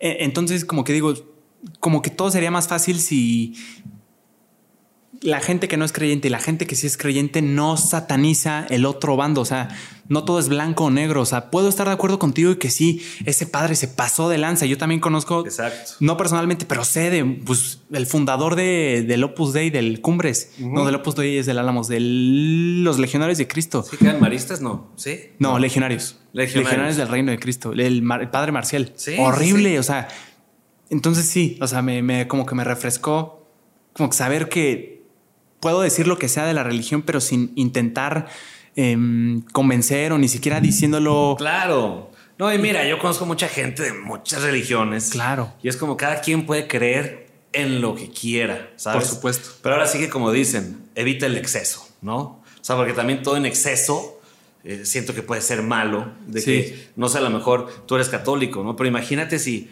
si tú todos los días fueras a misa o, o si tú todos los días, si, dejaras de hacer cosas, No, sí voy todos los días, Alex. no, no, es, cierto. no es cierto. Y yo así como, no es cierto. No, o sea, que a lo mejor Claro, claro que dejaras no, de hacer cosas. Sí, O sea, porque hay mucha gente que sí deja de hacer muchas cosas esenciales. esenciales porque, pues no sé, porque a lo mejor un padre lo dijo. Por- por ahí va un tema, hermano, fíjate. Y también a mí me gusta mucho pensar y estar criticando las propias creencias que tengo, porque finalmente son eso, creencias. Hasta ahorita no tengo o no estoy lo suficientemente estudiado para decirte, hey Alex, a ver, yo creo en Dios porque, eh, o sea, tú que no, tú que no te va a interesar nada de creer, lógicamente por esto, por esto y por esto, o sea, como que yo no tengo mucho sustento de eso, pero creo. Y eh, sí, diciéndote esto, no tengo ni idea de qué te iba a decir, pero me decía horrible, pero sí, es refrescante eso, hermano. O sea, que no, que, ah, ah, sí, ya, ya me acordé. Exacto, que dejes de hacer cosas esenciales por eh, como por creer en algo. Y aquí yo creo que a muchos les va a doler, pero por ejemplo, eso, ese temas del ayuno, de no comer ya por un día entero o algo así, yo lo veo muy mal. No, O sea, claro. y es algo que sí se, o sea, sí se incentiva así como como una penitencia, como un sacrificio de, hey, por los que, con una buena intención, sinceramente, hey, por las almas, nosotros creemos que del purgatorio, que antes de ir al infierno, eh, sí, no sé si ubiques, pero sí, por las almas ofrécelo y así, ok, sí, pero yo la neta no veo eso como algo saludable. Sí, no, a lo mejor te, no sé, güey, te malcompensas, te desmayas. Exacto, güey, exacto. Entonces yo ahí tengo temas, pero qué fascinante es poder platicar así. Sí, no, te digo, yo soy una persona que sí respeta todo ese rollo. Obviamente, también soy una persona que tiene un humor bien ácido, bien negro y de pronto me aviento unos chistes bien cabrones, güey. Pero. ¿estás de acuerdo que los chistes exponen? O sea, que estés haciendo un chiste de eso y que la gente se ríe es porque se identificaron con eso y saben que lo han vivido de alguna forma. Entonces están exponiendo Sí. algo que puede ser incoherente. Sí, no, claro, no, y también, sí, me la mamo yo a veces. O sea, para no hacerte el cuento largo, sí, a veces sí me la llego a mamar con, con, con amigos. A ver, mi mejor amigo es cristiano, güey, ¿sabes? Wow. Me llevó a la iglesia un chingo de veces, güey, para su, pues, las, no sé, congregaciones, no sé. Eh, tenemos que preguntarle chico Gucci. Bueno, me llevaba y pues, yo me reía, o sea, porque yo veía cómo la gente lloraba Sí. y, y- y- en los pasillos pasaban eh, señoras así con una cajita de pañuelos. Ah. Yo lloraba, digo, yo lloraba, yo, me reías. reía, Ajá. no ahí, ¿no? Digo, ya que salíamos, Claro. yo decía, es que, güey, no puedo creer, o sea, de que hay gente que se tiraba al piso. Sí, y todo sí, eso. sí. Vaya, ¿sabes? Y, Y yo ya- luego empezaba a hacer yo chistes de eso. Claro, claro, y yo sí lo veo, por ejemplo, mi Alex, yo creo que lo, lo vería, sí, un poco raro, pero normal. O sea, porque yo siempre crecí con, no con eso de ver a gente tirándose así, pero sí entiendo un poquito el por qué. Claro. Entonces sí, a mí se me hace súper normal que alguien, yo por ejemplo, si entro a una, ¿cómo se les llama? La de los judíos, una sinagoga. Una sinagoga. Creo que se les llama. La neta, o sea, creo que todos cuando ven algo que no entienden, lo primero que van a hacer es criticarlo. O sea, esto Sí, no es así como y compararlo con lo que tú haces. Ahorita hablando de que, de que hay temas en los que te pasas, mi Alex, esos 400 videos que estoy consciente de que a muchas personas les dolió que borraste porque en los comentarios de TikTok te dicen, hey Alex, que regrese el Sí, un día con. Stretchy, que mente abierta, todo eso. ¿Crees que era necesario hacerlo, mi, mi Alex? Sí, porque hoy en día, güey, estamos en una generación, no me gusta decir generación de cristal tal cual, pero la gente ya dejó, la gente sataniza más las cosas, les da más importancia de, las, de la que debería darles y muchas veces eh, estás hablando solo de comedia, de cosas bien, bien, bien normales. Pero México, e- ese es un problema, te lo juro, güey, muy, muy del país muy de nuestra cultura. Porque a veces yo veo, no sé, güey, varios sketches de SNL y, y varias Son cosas. buenísimos. No mames, a veces se pasan tanto de verga, güey. En temas. Sí, ¿no? sí, sí, sí. A mí me, yo me, ver, no, no que se pasen de verga, simple y sencillamente a mí me da mucha risa, pero no la hacen de pedo, porque entienden la cultura, entienden que es comedia, entienden muchas cosas, güey. Hay temas a lo mejor con los que no se juegan, hay otros temas con los que sí se juegan. Pero yo creo que la gente no debería tomarse tan en serio todo Sí, y también agarrar el, el, el trip, güey, de que, pues, güey, sí eran temas fuertes, pero yo sé que si hubiera tenido todavía esos videos, hoy me habrían seguido jodiendo Sí. por cualquier cosa. Que no mames, que como le dije esto a una morra, Sí, que, güey. ¿sabes? Y es que sabes también creo que cuál es el problema, hermano, que todo lo están interpretando como un llamado a la acción. Un, un chiste de esto, ah, es apología, no sé qué, es apología a la violación, es apología a todo esto, cuando, o sea, suena hasta estúpido, o sea, cuando tú oyes eso de que no, no es bueno porque esto, esto, es, o sea, es como, o sea, no creo que por un chiste o porque alguien se riera de algo va a ir y va a decir, Alex se burló de esto, yo voy a ir a hacer de lo que se burló, no entiendo cómo piensa. Y fíjate que yo, yo ¿Cómo lo veo mucho, por ejemplo, hace muchos años, no sé si te acuerdas tú, si te tocó, Tiziano Ferro. No, hermano. Bueno, Tiziano Ferro es un cantante italiano que tuvo mucho éxito aquí en México cuando yo iba en la secundaria. güey. Tenía canciones que a mí me encantaban. Y en una entrevista de radio o de tele Sí. dijo que no le gustaban las mexicanas porque tenían bigote. Ah, sí. Ese comentario lo ubico perfecto. Bueno, pues canceladísimo, ¿no? Tiziano Ferro, que no sé qué. Yo genuinamente me pongo a pensar en ese comentario. Es como, o sea, muchas veces es verdad, pero Sí. no tenemos por qué sentirnos avergonzados de eso. Porque al sentirte avergonzado o avergonzada de que una persona te diga que tienes bigote, es que muy en serio te lo estás tomando Y te pegó. que- y te pegó. Claro, güey. Y es como, güey, no te tiene que pegar. Yo hace, yo hace tiempo, güey, tuve el desfortunio de en una entrevista me preguntaron algo de Wendy Zulka, porque yo tuve un problema con Wendy Zulka hace muchos años. No tengo idea, pero. ¿No sabes quién es Wendy Zulka? No, hermano. No, la de... ¿La estoy regando? Tarat, La del Tetita y una cantante peruana, güey. Se- seguro si me pones la canción, sí, pero de nombre no. Bueno, Ok, hubo ahí algo. Entonces eh, me hicieron una entrevista y yo bien borracho dije, ah, Wendy Zulka, dije, cosas feas, dije, está fea, dije, pues todos los peruanos son feos, ¿no? dije eso, güey.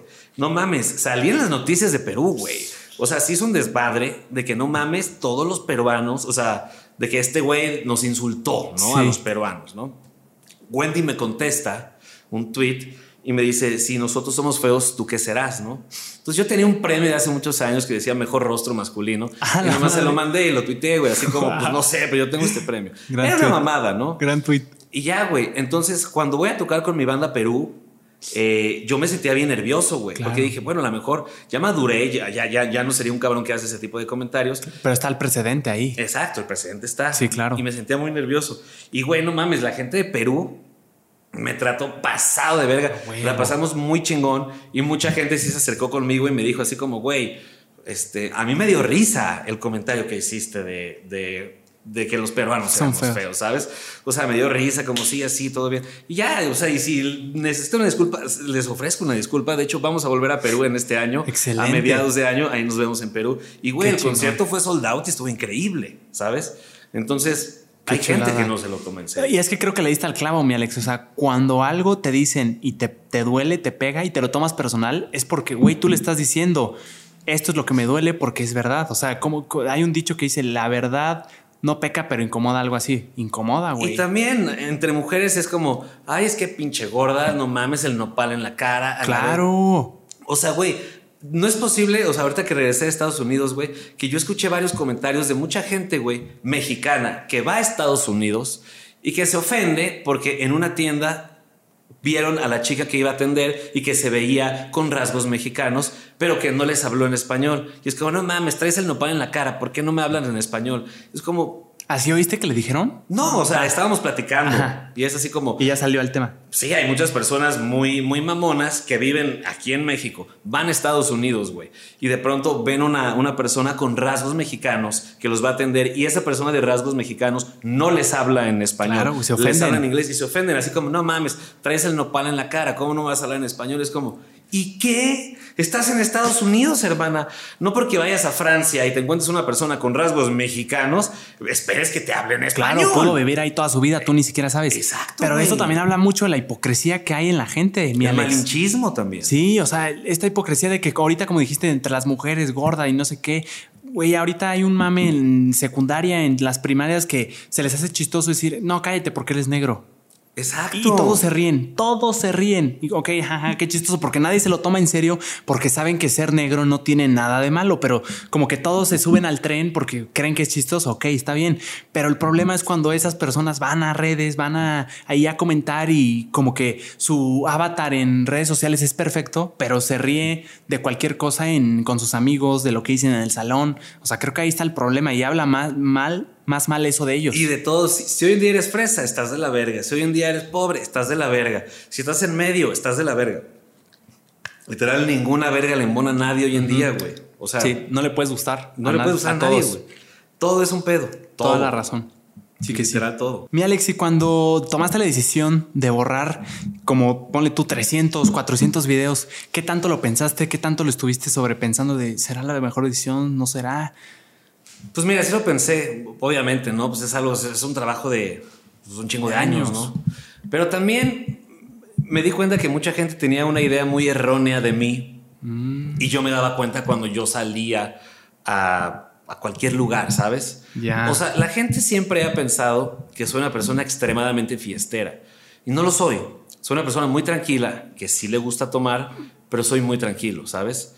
Y la gente piensa que literal todos los días me pongo borracho hasta no poder más y cosas así. Y no es cierto, no es algo que pasa. Soy muy tranquilo, ¿sabes? Lo que yo más disfruto en mi vida es ir a comer a un buen restaurante o ir a casa de un amigo a hacer una carnita asada y sí estar chupando, ¿no? Una cervecita, este, un roncito, un mezcal, lo que sea, y estar ahí tranquilo. Eso es lo que a mí más me gusta, ¿sabes? Y Sí. Los Y- planes tranqui. Sí, planes tranqui. Y muchas veces yo iba a antros y me encontraban personas y es como, está hecho una foto. Sí, a huevo. Nunca he negado una foto, güey, ¿sabes? O sea, es como, no tengo problema en eso. Pero luego ya llegaban como con una confianza de más.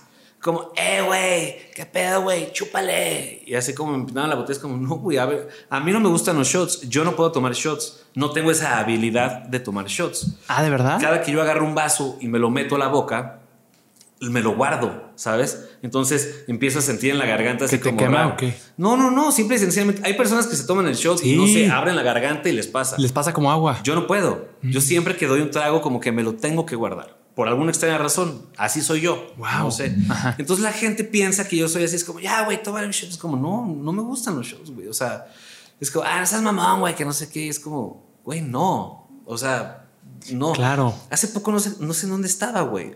No me acuerdo si fue en Monterrey. En algún lugar yo estaba, güey. Y llega un morrito, es como, ah, está chi, ah, dame un consejo. Y yo, ¿qué pasó, güey?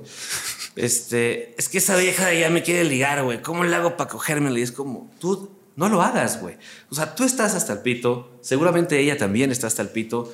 O sea, no lo hagas, pero piensan que yo soy esa persona. Ese eres tú, ese en realidad eres tú, el no lo hagas, no. Exacto, pero la gente sí piensa que yo soy el a huevo, perro. No, güey. Justificado en la imagen o en las, en la, como dijo Roberto Martínez, en lo, o sea, lo que cara de caricatura lo cara, o sea, sí, en el personaje que, sí. que, que, creaste, como que se justifican en eso. Creo que sí tiene sentido, hermano. Por ejemplo, ahorita hablábamos del buen chico Gucci. Yo te dije y se lo dije a él. Yo creí que eras como, como muy diferente. O sea, te ves muy serio. O sea, en, lo, en los videos cuando lo dices, lo parece que lo dices en serio. Yo pensé que eras así. Entonces, de alguna forma, sí no culpo a la gente de pensar que ver tanto a, a una persona sin saber que es personaje porque tú crees que es así como es en los videos. O sea, sí no la culpo de, de, irse con la ola de... Ah, Pero es, que la gente lo maximiza, güey. Porque yo jamás me mostré en, los videos como una persona fiestera. Yo me mostraba como una persona que le gustaba tomar, ¿sabes? Yo puedo estar en el aeropuerto a las 6 de la mañana para agarrar un vuelo y me pido una chevecita o una cubita. Eso sí, y lo, y lo acepto y no tengo ningún problema en hacerlo. De eso, a que esté en un antro es como ah, fiesta, así como Ryan en su momento. Porque Ryan sí era fiestero. Sí. Ryan sí era una persona fiestera. De eso iba su contenido. De eso era, y, era específicamente fiesta. Yo no era así. Yo era bien tranquilo. En las giras de No Me Revientes, inclusive, yo me iba a dormir primero que todos, güey. Terminábamos el show. El, el, empresario que nos contrataba nos llevaba a algún antro o algo. Yo decía, ¿saben qué? A mí, por favor, este. Déjenme ya, ya, déjenme en el, en el hotel y me dejaban en el hotel. Y llegó un momento en el que yo ya estaba tan harto de todos ellos, porque llegaban borrachos al hotel, que ya yo tenía que compartir el cuarto con nuestra manager en ese momento, que es la chaparrita. Porque yo decía como, yo ya no puedo eh, con tanto desmadre de estos güeyes, porque estos güeyes iban de ir a reventarse, cabrón. Y yo no, yo era bien tranquilo. Y todos pensarían que eras tú el que llegaba a las 12 todo borracho. Eh. Exacto. Entonces soy, muy tranquilo. Entonces dije, bueno, ya no quiero que la gente tenga como esa imagen de mí. Sí. Tan así dije, ya voy a borrar esto. También antes de que pase algo que, que, sea muy incómodo. Y ya, lo que ahorita voy a hacer, a ti no te tocó, pero bueno, esto no lo he dicho en, ningún lado. Ahora sí que tú tienes la primicia. Wow. Mente abierta, sí era un programa que trataba de sexo. Sí. Yo lo abordaba tal vez de, de una manera no quiero decir grotesca, pero sí un poco subidita de tono. Directa. Directa, de que, uy, ya sabes, preguntas que, uno pensaría que mucha gente pensaría que son muy guarras. Un poquito como lo, que veíamos con Ryan también, ¿no? Que luego se aventaba sus verdad o shot o algo así. Y era. Eran preguntas muy así. Sí. Voy a retomar mente abierta. Voy a regresar mente abierta. Este, pero ahora lo voy a hacer en un formato diferente. Tú a lo mejor no la conoces porque está chiquito, pero hay una sexóloga que se llama Silvia Olmedo me suena mucho el nombre. Pues es la sexóloga más cabrona, güey, de, de, aquí de México. Es española. Ah, la madre. Pero tiene varios programas y todo. Desde, desde que yo era chiquito, güey. Desde que yo tenía tu edad, yo la veía. ¿no? Ok. Eh, ella y yo somos muy buenos amigos, nos hicimos muy buenos amigos porque somos muy parecidos en maneras de pensar. Entonces voy a regresar mente abierta en un formato de podcast y ah, ya no, y ya no, vaya, ¿cómo decírtelo? Ya no tan grotesco. Simple y sencillamente yo voy a hacer la parte más curiosa y ella va a ser la parte eh, que te aterrice. No, más que aterrizarme, pues ella es la profesional. Claro. O sea, si estamos hablando de eyaculación precoz, sí. yo le voy a dar el toque picante y ella te va a dar el punto de vista profesional. Que lo esclarezca, que lo, lo esclarezca, exactamente. Wow. Eh, ya hablé con ella hace un par de días y, lo vamos a regresar. Qué chingón. Muchas felicidades, Alex. Pero ya, obviamente, un pedo más maduro. Ya tengo 30 años, ya no soy el mismo mocoso, güey, ¿sabes? ¿Qué tanto miedo o presión te pone el regresar mente abierta y que la gente diga, no, o sea, que la gente espere que sea mente abierta de hace, de hace años. O sea, ¿qué tanta presión dices, puta? Y si les gusta, si no les gusta. Pues es que hasta que no lo pruebes no lo sabrás. Si les gusta bien y si no, habrá gente nueva que sí le guste. ¿sabes? Sí, que llega el nuevo formato. Que llegue un nuevo formato. Gente que ya creció conmigo desde hace muchos años. Sí.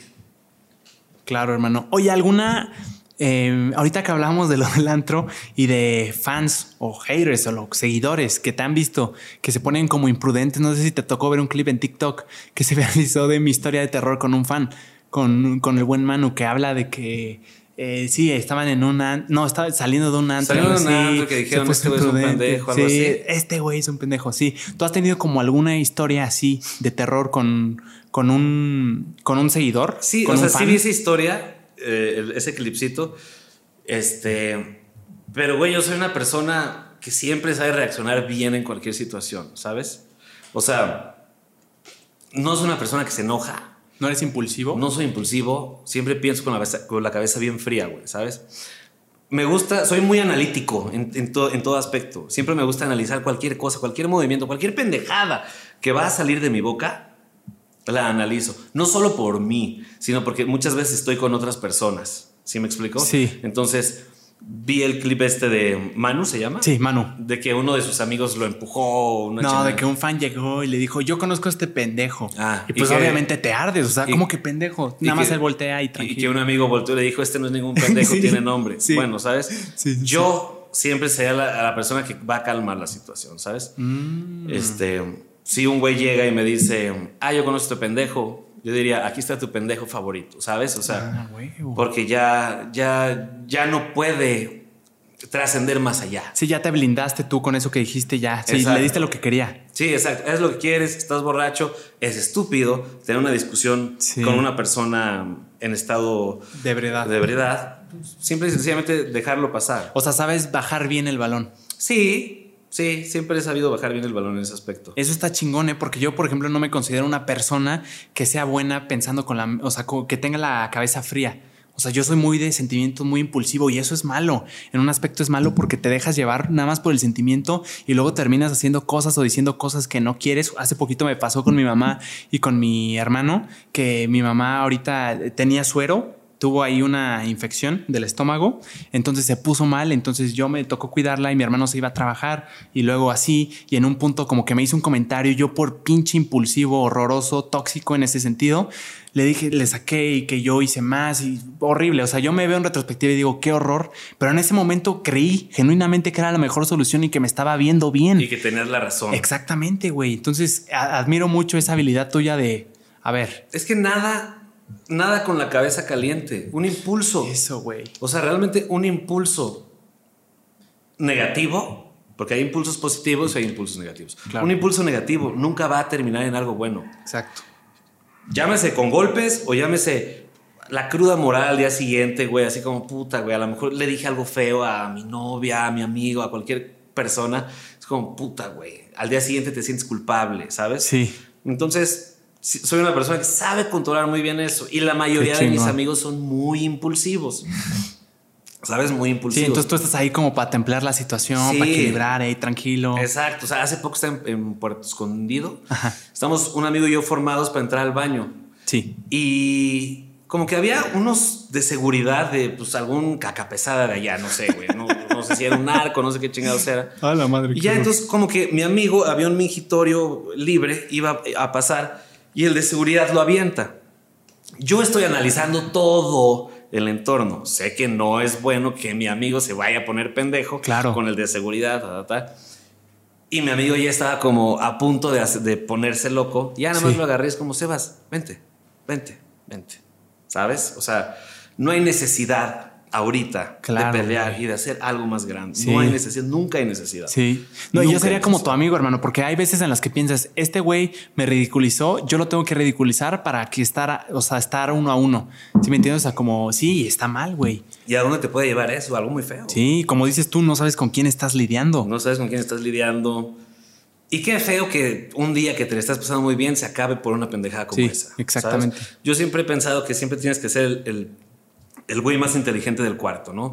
O el güey más inteligente de la conversación. Y si no eres el güey más inteligente de la conversación, por lo menos aprende a callarte cuando no tienes que hablar. Y aprende. Y aprende, Claro. aprende. O sea, mama todo lo que tengas que mamar. O sea, con mama me refiero a que absorbas, Sí, ¿no? todo lo que tienes que absorber. Y si en un baño un pendejo te empujó por, por borracho, por todo, ese güey ya las tiene de perder porque ya hizo el impulso. Es lo que quieres pelear. Tú le vas a dar ese gusto volviéndolo a empujar. Claro, güey. Y se va a armar un- desmadral Y que no era necesario, que con quedarte callado, literal, con no hacer nada, se solucionaba completamente. Exacto. Y también ahí está la frase. Hay un dicho, mi Alex, que me hizo mucho sentido y me gustó mucho, que cuando dice que cuando estés muy cansado, muy borracho o muy triste, no tomes ninguna decisión importante. No hagas nada de eso porque seguramente lo más probable es que la cagues. Claro. Porque no estás en tu, o sea, como que no estás pensando bien. Entonces sí tiene mucho sentido. También creo que creo que también tiene que ver con los sentimientos y si sientes que te estás llegando, llevando más por el sentimiento de, ok, lo vamos a hacer porque me hace sentir esto, más que porque creo que es una buena decisión porque ya la pensé, ahí está, ahí hay algo mal. Pues ahora hay que verlo frío. Güey, te lo juro, en todos los años que llevo de, de carrera, en la vida, te lo juro, JP, nunca me han intentado romper la madre. Y a todos los amigos que yo conozco, güey, o sea, del medio y todo, siempre. Y a mí nunca me han intentado romper la madre. A mí una vez nada más. O sea, ni en el antro ni nada, ni porque una morra me volteó a ver. No, jamás, güey. Porque yo siempre soy bien prudente para todo, güey. Si yo veo que hay una morra que me está coqueteando y que trae un novio, yo no voy a, no voy a, a actuar, no vas a. no, exacto, no voy a hacer cosas buenas que parezcan más y prefiero Claro, ni güey. meterme en pedos. Soy una persona muy prudente en ese aspecto, güey. Y así en todo, en, en pedas, en antros, en todo, en cualquier cosa, güey. Porque son los lugares donde más se dan las peleas y y menos sentido tiene que se den si es un lugar que se supone que estás pagando por ir a pasarte la vida. a divertirte, güey. Hay veces allá en Querétaro hubo un antro donde terminó en balazos algo. Imagínate O eso, güey. Exacto, imagínate. O sea, imagínate que por una palabra de egos, porque siempre creo yo que siempre es ego, siempre es una estupidez de este güey, ya como lo del Manu, este pendejo. Ok, te dijo pendejo, eres pendejo, no eres pendejo, pero ya te ardió y le quieres responder. Y ahora este güey ya encontró, como dices tú, el pretexto para hacértela de pedo. Entonces se va a armar y puede acabar en algo muy, muy mal. Muy malo, güey. Está horroroso, hermano. Eh, mi Estrechi, ahorita te he visto mucho más y me da mucho gusto verte ahí en el FYP, en el For You page de TikTok. Te he visto mucho más presente y también no sé dónde oí que dijiste que como que ya no te gusta tanto YouTube, ya no te llama tanto. ¿Por qué es eso, hermano? Pues porque yo creo que ya llega un momento en el que tienes que empezar a evolucionar un contenido. ¿Sí me explico? Sí. Mi contenido era muy para YouTube en muchos sentidos. Yo tenía mucho público cautivo. ¿Cómo que Eh, cautivo? Cautivo, o sea, público en YouTube que te está viendo constantemente. Sí. Pero como que todo va cambiando, TikTok llegó a reventar madres. Sí. Es la neta. O sea, por ejemplo, yo veo contigo, güey. Ah, tú a cada rato me sales en el For You page. Por eso, por eso te conocí, güey, ¿sabes? Qué Porque a mí me salías y a cada rato me salen tus clips y entro y veo que tienes más de 300 mil o no sé cuántos en, en TikTok, ¿no? Y luego veo que en Instagram tienes poquitos. Cuatro mil, nada. Cuatro mil. Sí. Y yo digo así como, bueno, tú ya tienes un público más cautivo en TikTok que, que, que depende del clip o lo que subas, pues se, se va generando más vistas y todo, güey, ¿sabes? Claro, que no debería ser así. O sea, deberías de llevarte tu público a todos lugares. Ahí Pues hay una incongruencia. Pero ahí yo creo que es cuestión de saber segmentar el asunto. güey. Saber ¿sabes? hacer un puente en el que, ok, si quieres ver más o cosas así, llevártelos a otras plataformas. Exacto, sí, a un exacto. YouTube o a un... Tú lo subes que a YouTube. YouTube, Spotify, Apple Music, Y en todo. Instagram también, Instagram, ¿no? Facebook, Exacto. TikTok, Reels. Y, y- pero tu contenido es podcast, o sea, tu contenido tiene un, un- Formato un- largo. Es un formato largo, Sí. es un formato diferente. Pero sí, sí me gustaría empezar más como a intentar cosas en TikTok, cosas así. Mis canales, no sé si algún día los retome. Y si sí, qué bueno. Y si no, también. Claro. Porque también ya, ya es algo que me dio mucho y que ya disfruté mucho tiempo y ya sé cómo funciona. Pero ya es algo tan impredecible que no sabes cuándo te van a quitar la monetización del video, que si dijiste esto, que si dijiste el otro. Ya es una plataforma muy, muy engañosa y ya es una plataforma que ya tiene muchísimos eh, consentidos. ¿Sí me explico? ¿Sí crees? Claro, yo antes era muy consentido de YouTube. Yo tenía un problema con YouTube. Yo le escribía a una persona que trabaja en YouTube y me hacía el paro de lo que le estaba pidiendo A la madre. en cuestión de minutos. Hoy en día, yo ya no sé con quién hablar de YouTube, ¿sabes? Hijos de su madre, claro, se van con el que ahorita esté más pesado. Claro. Y porque además ya como que actualizaron sus políticas de, de lo que puedes decir, lo que no. Y antes entrabas en esas políticas y eras el amo, Alex Stretchy, la está reventando, nos está dando números, podemos poner más anuncios, podemos hacer esto. Entonces hay que consentirlo porque es nuestro creador, un creador fuerte. Sí. Y ahorita que ya te limitaron, ya te pusieron un madrazo de aquí está la barda, Alex, ya no puedes hablar así, no puedes decir exactamente y directamente lo que piensas. Ahora habrá otros que sean más políticamente correctos, que no está mal, más familiares, más para niños. Exacto. YouTube nos llevaba antes hasta todos los grandes, güey, nos llevaban que a Los Ángeles, que a esto, a viajes, a conferencias, a cosas bien chingonas nos llevaban. Ya luego se empezó a segmentar en los favoritos, los que fueron pues creciendo más, siendo más constantes, haciendo un contenido un- más, más family friendly, güey, más blanco. Claro. Y finalmente a ti ya no te interesó treparte a eso, a intentar hacerlo. Güey, una vez YouTube, güey, me, me llevó a una conferencia en Los Ángeles. Eh, un hotel muy bonito, cada quien tenía su cuarto, te daban un kit pasado de ver, o sea, todo y tiene que unos dos años, tres años. Ah, ah, no hace tanto. Y bueno, creo que no, ya tiene como tres, cuatro años. Ah, ok, No sé. ok. Y ya, güey, las conferencias duraban todo el día. Y, o sea, tenías ahí de que Alex Montiel, wherever, los polinesios, o sea, ya sabes. Creo que sí, la, sí hay algo ahí, ¿no? Todos, como todos clips. estamos ahí. Y eran cosas, te, te iban a dar conferencias de cosas que tú ya sabías cómo manejar. Y también ellos se basaban mucho en el modelo americano de YouTube, no en el modelo mexicano. Que es Las muchas totalmente conferencias, diferente. Sí, eran en inglés. Literal, güey. Yo me acuerdo y nunca me lo van a perdonar, yo creo. Eh, me, tu- me fui, güey. A la mitad de la conferencia dijeron, corte a comer. Me bajé a mi cuarto, güey. Eran los Latin Grammys en Las Vegas, güey. Le hablé a un Ah, amigo y me dice, ¿qué haces? Le digo, estoy aquí en Los Ángeles. Me dice, cabrón, agarra un vuelo, vente a Las Vegas, güey. Aquí están los Latin Grammys, te la vas a pasar mejor. Qué chingón. Yo cada año suelo ir a los Latin Grammys. Güey, hice mis maletas, agarré mi Uber, llegué al aeropuerto, compré un vuelo, me fui a Las Vegas y pasé tres días bien cabrones de, de Latin Grammys en Las Vegas. Y de pronto nada más me escribe la que en ese momento era la directora de YouTube. Es como, ¿no estás en las... O sea, ¿te fuiste a Las Vegas, cabrón?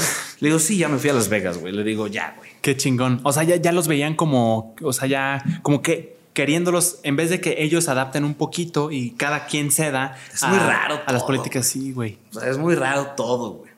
Claro. Muy incomprensible al 100%. No, pero está muy fregón también porque ya, ya necesariamente no tienes que estar ahí. Ya también te fuiste por el parte de la, por parte de la, Sí, ya te fuiste a la parte de la música. Entonces, como que ya, ah, por ejemplo, hay otros eh, youtubers que, o sea, quisieron, les interesó adaptar su contenido y hay otros que se fueron por otro lado y está perfectamente. Claro. Oí mi Alex y no, no encontré respuesta para eso en los podcasts que oí.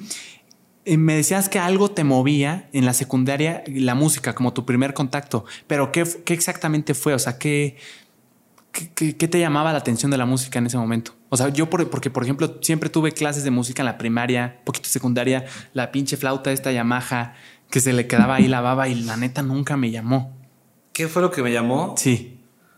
Pues de entrada tenía que escoger un taller. Había muchos, ¿no? Dibujo, artesanías, la chingada. Había taller de guitarra.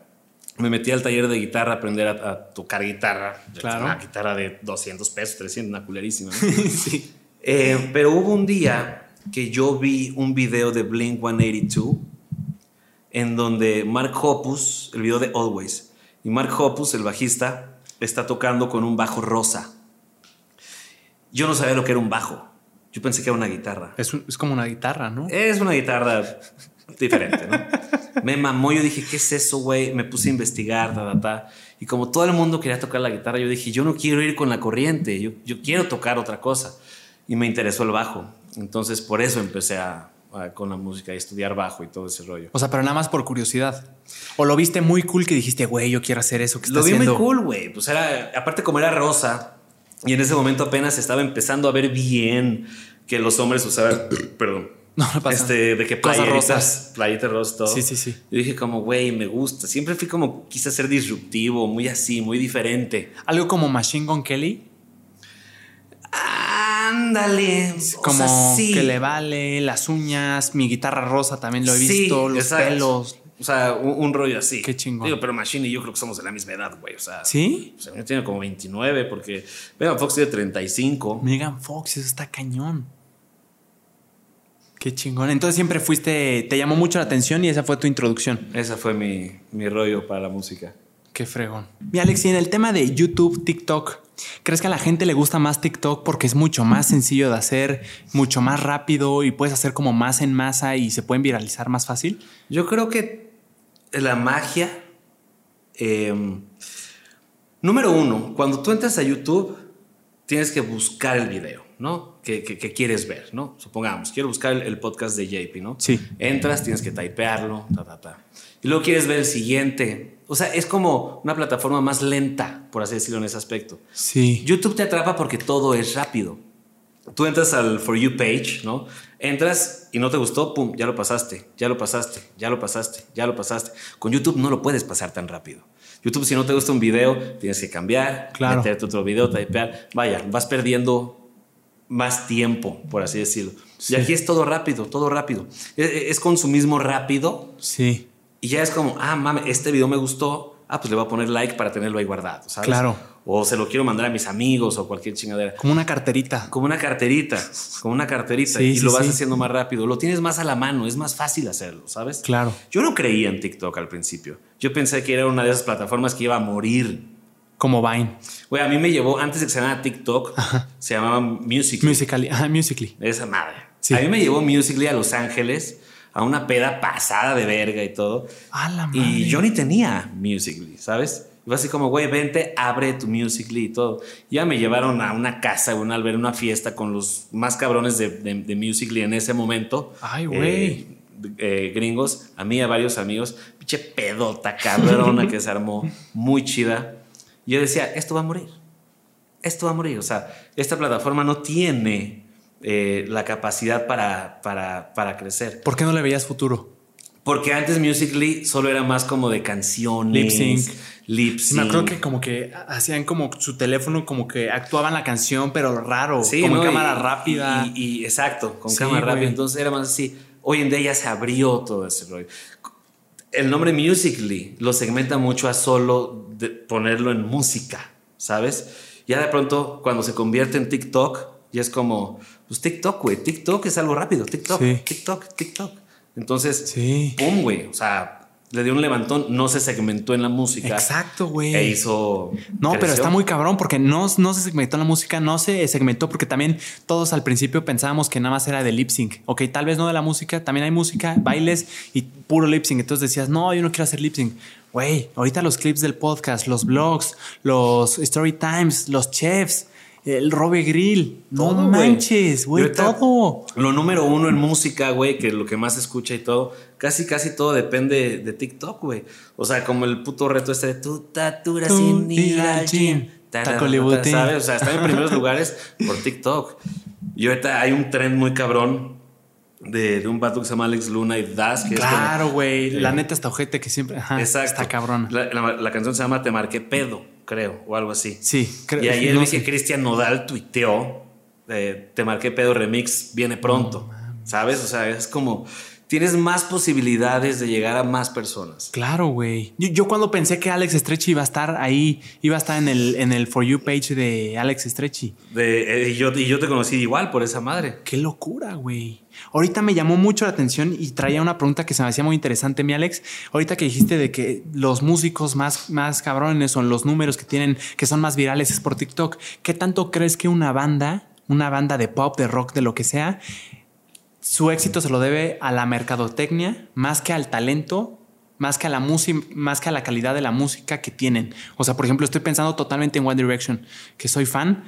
Y, y creo que sí, parece ser que lo pensaron muy bien para tener una boy band de güeyes que están hermosos y que Y cantan bien. Sí, Sí, la neta, son talentosos. sí.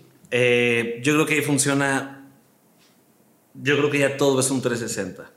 Porque a lo mejor no puedes tener, a lo mejor no tienes el mejor producto musical, Exacto. pero a lo mejor tienes el mejor producto que se vende. De distribución. de distribución, de moda, de lo que tú quieras. A lo mejor eres el güey que no sabe cantar, pero eres el güey que todos quieren ver. O a lo mejor eres el, eres el güey que nadie quiere ver, o, que- o lo que sea, pero que, que es- pero que sabe cantar muy cabrón. Hay muchos fenómenos. Ya, ya esto ya se mide muy, muy diferente y, y- y- y de, y de maneras muy raras, güey. De que, por ejemplo, no sé, ve a Maverick, Sí. el putazo que ha sido Ed Maverick. Y Ed Maverick, lo que pasó con Ed Maverick es que la gente conectó con Ed Maverick. Eso. La gente conectó. Cuando existía toda esta música emo, se quedó un nicho abierto que nadie lo retomó, güey. Ah, O ¿es sea, música emo? Ed Maverick No, no, no, no Ah, le estoy diciendo música emo, pero es música No. muy sentimental. Sí, claro. Profunda. Muy real. Sí, Muy de desgarradora que- también. Exacto, muy de que él, él no pensó si esto va a pegar o no. Muy personal. Él hizo esto porque es lo que él está viviendo en ese momento. Claro, güey. Y la gente conectó porque hay un nicho que conecta con, esa, con ese tipo de música que ya se había descuidado ese nicho Sí. de música. Entonces conectaron con Ed y, y, pues, güey, ahorita es un monstruo. O sea, está, está cabrón, güey, lo, lo- lo que ha hecho, güey. O sea, tan, tan, tan morrito y ha hecho muchas cosas muy cabronas. Que es lo mismo que le está pasando ahorita a Santa Fe Clan, güey. ¿Qué es lo que pasa? El güey es una persona tan auténtica, güey Claro, güey. tan auténtica que tú lo ves en clips, en sus entrevistas con Franco Escamilla Sí. o con y Con el dices, no escorpión. mames, le vale madres. Y el güey te dice, el güey se ve que es una persona súper noble, súper linda, güey. A toda madre. A toda madre. A lo mejor ves que está en el viaje todo el tiempo. Posiblemente sí. pero lo ves tan auténtico que conecta, güey. Y cae bien. Y cae bien. Claro, güey. Conecta muy cabrón. Es que creo que ahí está el tema. Yo estoy 100% seguro de que con, con, lo que la gente conecta es con historias, lo que sea. Una canción es una historia, eh, pues no sé, tal vez una melodía sin letra también puede ser una historia, una imagen, un video, todo es una historia. Y si, si cuentas una historia lo suficientemente buena, aunque como tú dices el producto no sea tan bueno, que en el caso de Ed Maverick creo que ahí se conectaron las dos cosas, que es una historia increíble porque la gente conectó y además hay un talentazo por detrás y una composición y que canta muy cabrón, ahí está como el pum, boom, seguro. Y también es un güey muy auténtico, ¿sabes? Es un güey que no se esfuerza por caerle bien a alguien. Es un güey que es como, güey, si te caigo bien, chingón. Bien, y si no, pues no. Y eso te hace auténtico. Entonces creo yo que esos casos como Santa Fe o como, o como Ed Maverick son casos de personas muy auténticas que realmente tú lo percibes así, aunque no los conozcas, aunque nunca los hayas escuchado, de que los ves y dices, estos güeyes son auténticos. No están pretendiendo. No están pretendiendo, Sin duda. justamente. No están pretendiendo ser alguien. Sin duda, hermano. Es eso, no están pretendiendo ser alguien. Sí. Yo creo que con esta fascinante análisis que hicimos, mi Stretchy, podemos cerrar. Claro. No sé si quieras decir algo, algo que traigas en la cabeza que se te quedó, que quieras decir, anunciar. Digo, Eh, pues bueno, eh, viene una canción muy interesante. A huevo. Ya pronto, güey, en, en un mes, un mes cachito. Adriel y la cotorriza. Adriel Favela, La Cotorriza y Stretchy. Eh, está, está muy cabrona, ya con video, ya fuimos a grabar el video a Los Ángeles, Sí. la pasamos muy cabrón. Y ya, güey, o sea, esa canción va a sonar en todos lados, güey. En TikTok, güey. En serio estoy seguro. Es que de verdad, a mí se me hizo una locura. Si te soy sincero, cuando vi que Adriel dijo que iban a hacer una canción con la cotorriza, dije, o sea, de que va a ser un boom, va a ser un boom porque la gente lo va a querer escuchar. Claro. O sea, no importa si está buena o mala, yo quiero escucharla y quiero ver qué onda, porque está la cotorriza y está Adriel Favela. Es un boom. Y luego contigo estrecho, o sea, qué carajos. O sea, siento que es un mix de. No sé, es algo muy. O sea, creo que es como esos comentarios que dicen la colaboración que nunca esperé, pero que, que nunca esperaría, pero que no, que no sabía que necesitaba. Que no sé quién Ajá, está. exacto, güey. Creo que es. Es que no fue planeado, güey. Nada fue planeado. Todo se armó. Ya con esto cierro. Yo un día Adriel Fabel está en Ciudad de México. Me dice, carnal, hay que vernos. Ya nos habíamos conocido en Tijuana hace unos meses. Le dije, güey, hay que vernos, no hay ningún problema. Me dice, nada más voy rápido. A, tengo que ir a, a grabar la cotorriza. Grabo la cotorriza y nos vamos a, a cenar. Me- y luego me dice como, oye, güey, ¿o no será más chido que consigas un estudio y nos vayamos a componer tú y yo? Le dije, güey, puedo conseguir el estudio, nos vamos a un estudio y componemos. Entonces, le digo, voy a caer a donde es la cotorriza, porque pues, también me llevo con Slobo y con Ricardo. Claro. Te espero a que termines y de ahí nos vamos al estudio tú y yo. Terminaron el, el- el- el episodio y yo le dije a Adriel, oye, ¿te parece bien si le digo a Slobo y a, y a Ricardo que jalen? Digo, porque, güey, la neta los güeyes son muy inteligentes, a lo mejor puede quedar algo muy, muy cagado. Tiene una agilidad mental Exacto, impresionante, güey. Impresionante. Y les dijimos luego a Ricardo, güey, ¿jala? O sea, vamos a ir ahorita a un estudio a componer y a ver qué sale. Y es como, güey, a huevo, jalamos. Y llegamos todos al estudio, güey, y se armó la canción y se grabó ese día. Y ¿Se nos grabó ese tanto. día? Ese día se grabó. ¿Completa? Completa, güey. Ese día se grabaron las guitarras, los bajos. Ese día se grabó todo, güey. ¿Eso es como una estrechi? No, se dio todo muy rápido, güey. Terminamos a las 5 de la mañana, güey. Yo me fui a Guadalajara porque tenía cosas que hacer, güey. Y ya, y pasaron meses y Adriel, carnal, esta canción la necesito, va a salir para mi disco. Qué Nos chingón. vamos a Los Ángeles a grabar el video. Y ya ahorita me fui a Los Ángeles a grabar el video con la cotorreyes y todo. ¿Qué ya. nivel de rockstarismo, Alex? Sí, Qué no chingón. pasó. Ahorita Qué te la enseño, ahorita te la enseño. Qué termine- chingón, güey. Cuando termine la entrevista te la enseño. Sí, gracias. Y también eh, aquí está Water People. La neta, o sea, yo no voy a mentir, no, no me interesa mentir. Sí la siento diferente. Es buena que las otras, güey. O sea, Te sí. lo prometo como, como que no te sé decir a qué sabe. O sea, la- las otras de otras marcas sí. Sí tienen algo, como que la- las siento en serio más pesadas. Sí. No sé por qué. No, pero... fíjate, güey, qué cagado que lo digas porque a mí me pasa lo mismo. Yo también la siento esta muy suavecita. No, y la neta se ve como que, ay, sí, estrecho y quiero quedarme. No, güey, o sea, ni siquiera nunca la había probado y sí, no sé, o sea, como que la otra, como que en tu lengua hace como una capita más gruesa. No sé, o sea, sí se ve la diferencia, la neta. muchas, felicidades, hermano. No, hombre, muchas gracias. Que, muchas están todos los, o sea, todas las tiendas. En todos los Oxxos, en Todos todos, los. Walmarts, en todos los Superamas, en todos. ¿Sabes si está en el Super Q? No sé si ubiques. No, qué es no está en el Super Q. No. Todavía no llega al Super Q. ¿Sí sabes qué es el Super Q? Sí, claro, pues en Querétaro, Ah, güey. huevo. Sí, claro que sí. Qué orgullo. Pues, hermano, de verdad, ah, te- también te lo tengo que decir. Muchas gracias, de verdad.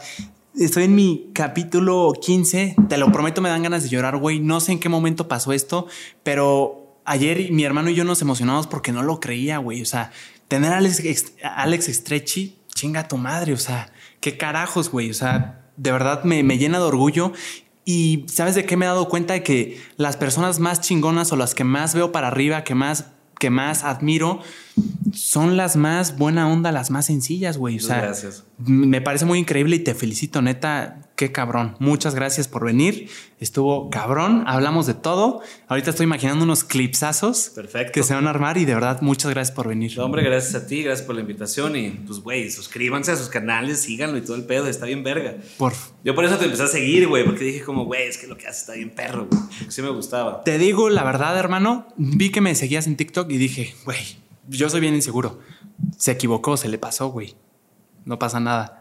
Y luego veo en Insta y digo, Sí, porque sí me Es- gustó, o es- sea, la manera de tus entrevistas y cómo te emocionas y todo. Sí, Pues es algo que te, que me- que- que te mantiene ahí como que quiero, quiero, quiero seguirlo viendo. No, muchas gracias, hermano. De verdad, esto es irreal para mí. Te agradezco. Qué plática tan chingona.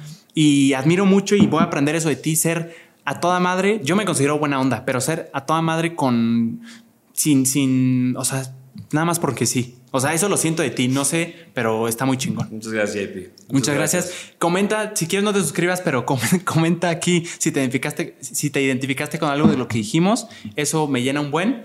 Eh, Alex Stretchy, pues, o sea, esto es una estupidez, pero Alex Stretchy está así igual, ¿no? Alex Stretchy en todas las Sí, redes. de todos lados allá ando. Spotify Lola, Lola Club, que ahorita en el camión venía escuchando y la neta me gustó bastante. Ahí andamos, ahí andamos. la neta. Bien gays, pero ahí andamos. Que estén muy bien, un abrazote, bye. Nos vemos. Quedó cabrón. Muchas gracias, hermano. No, gracias a ti.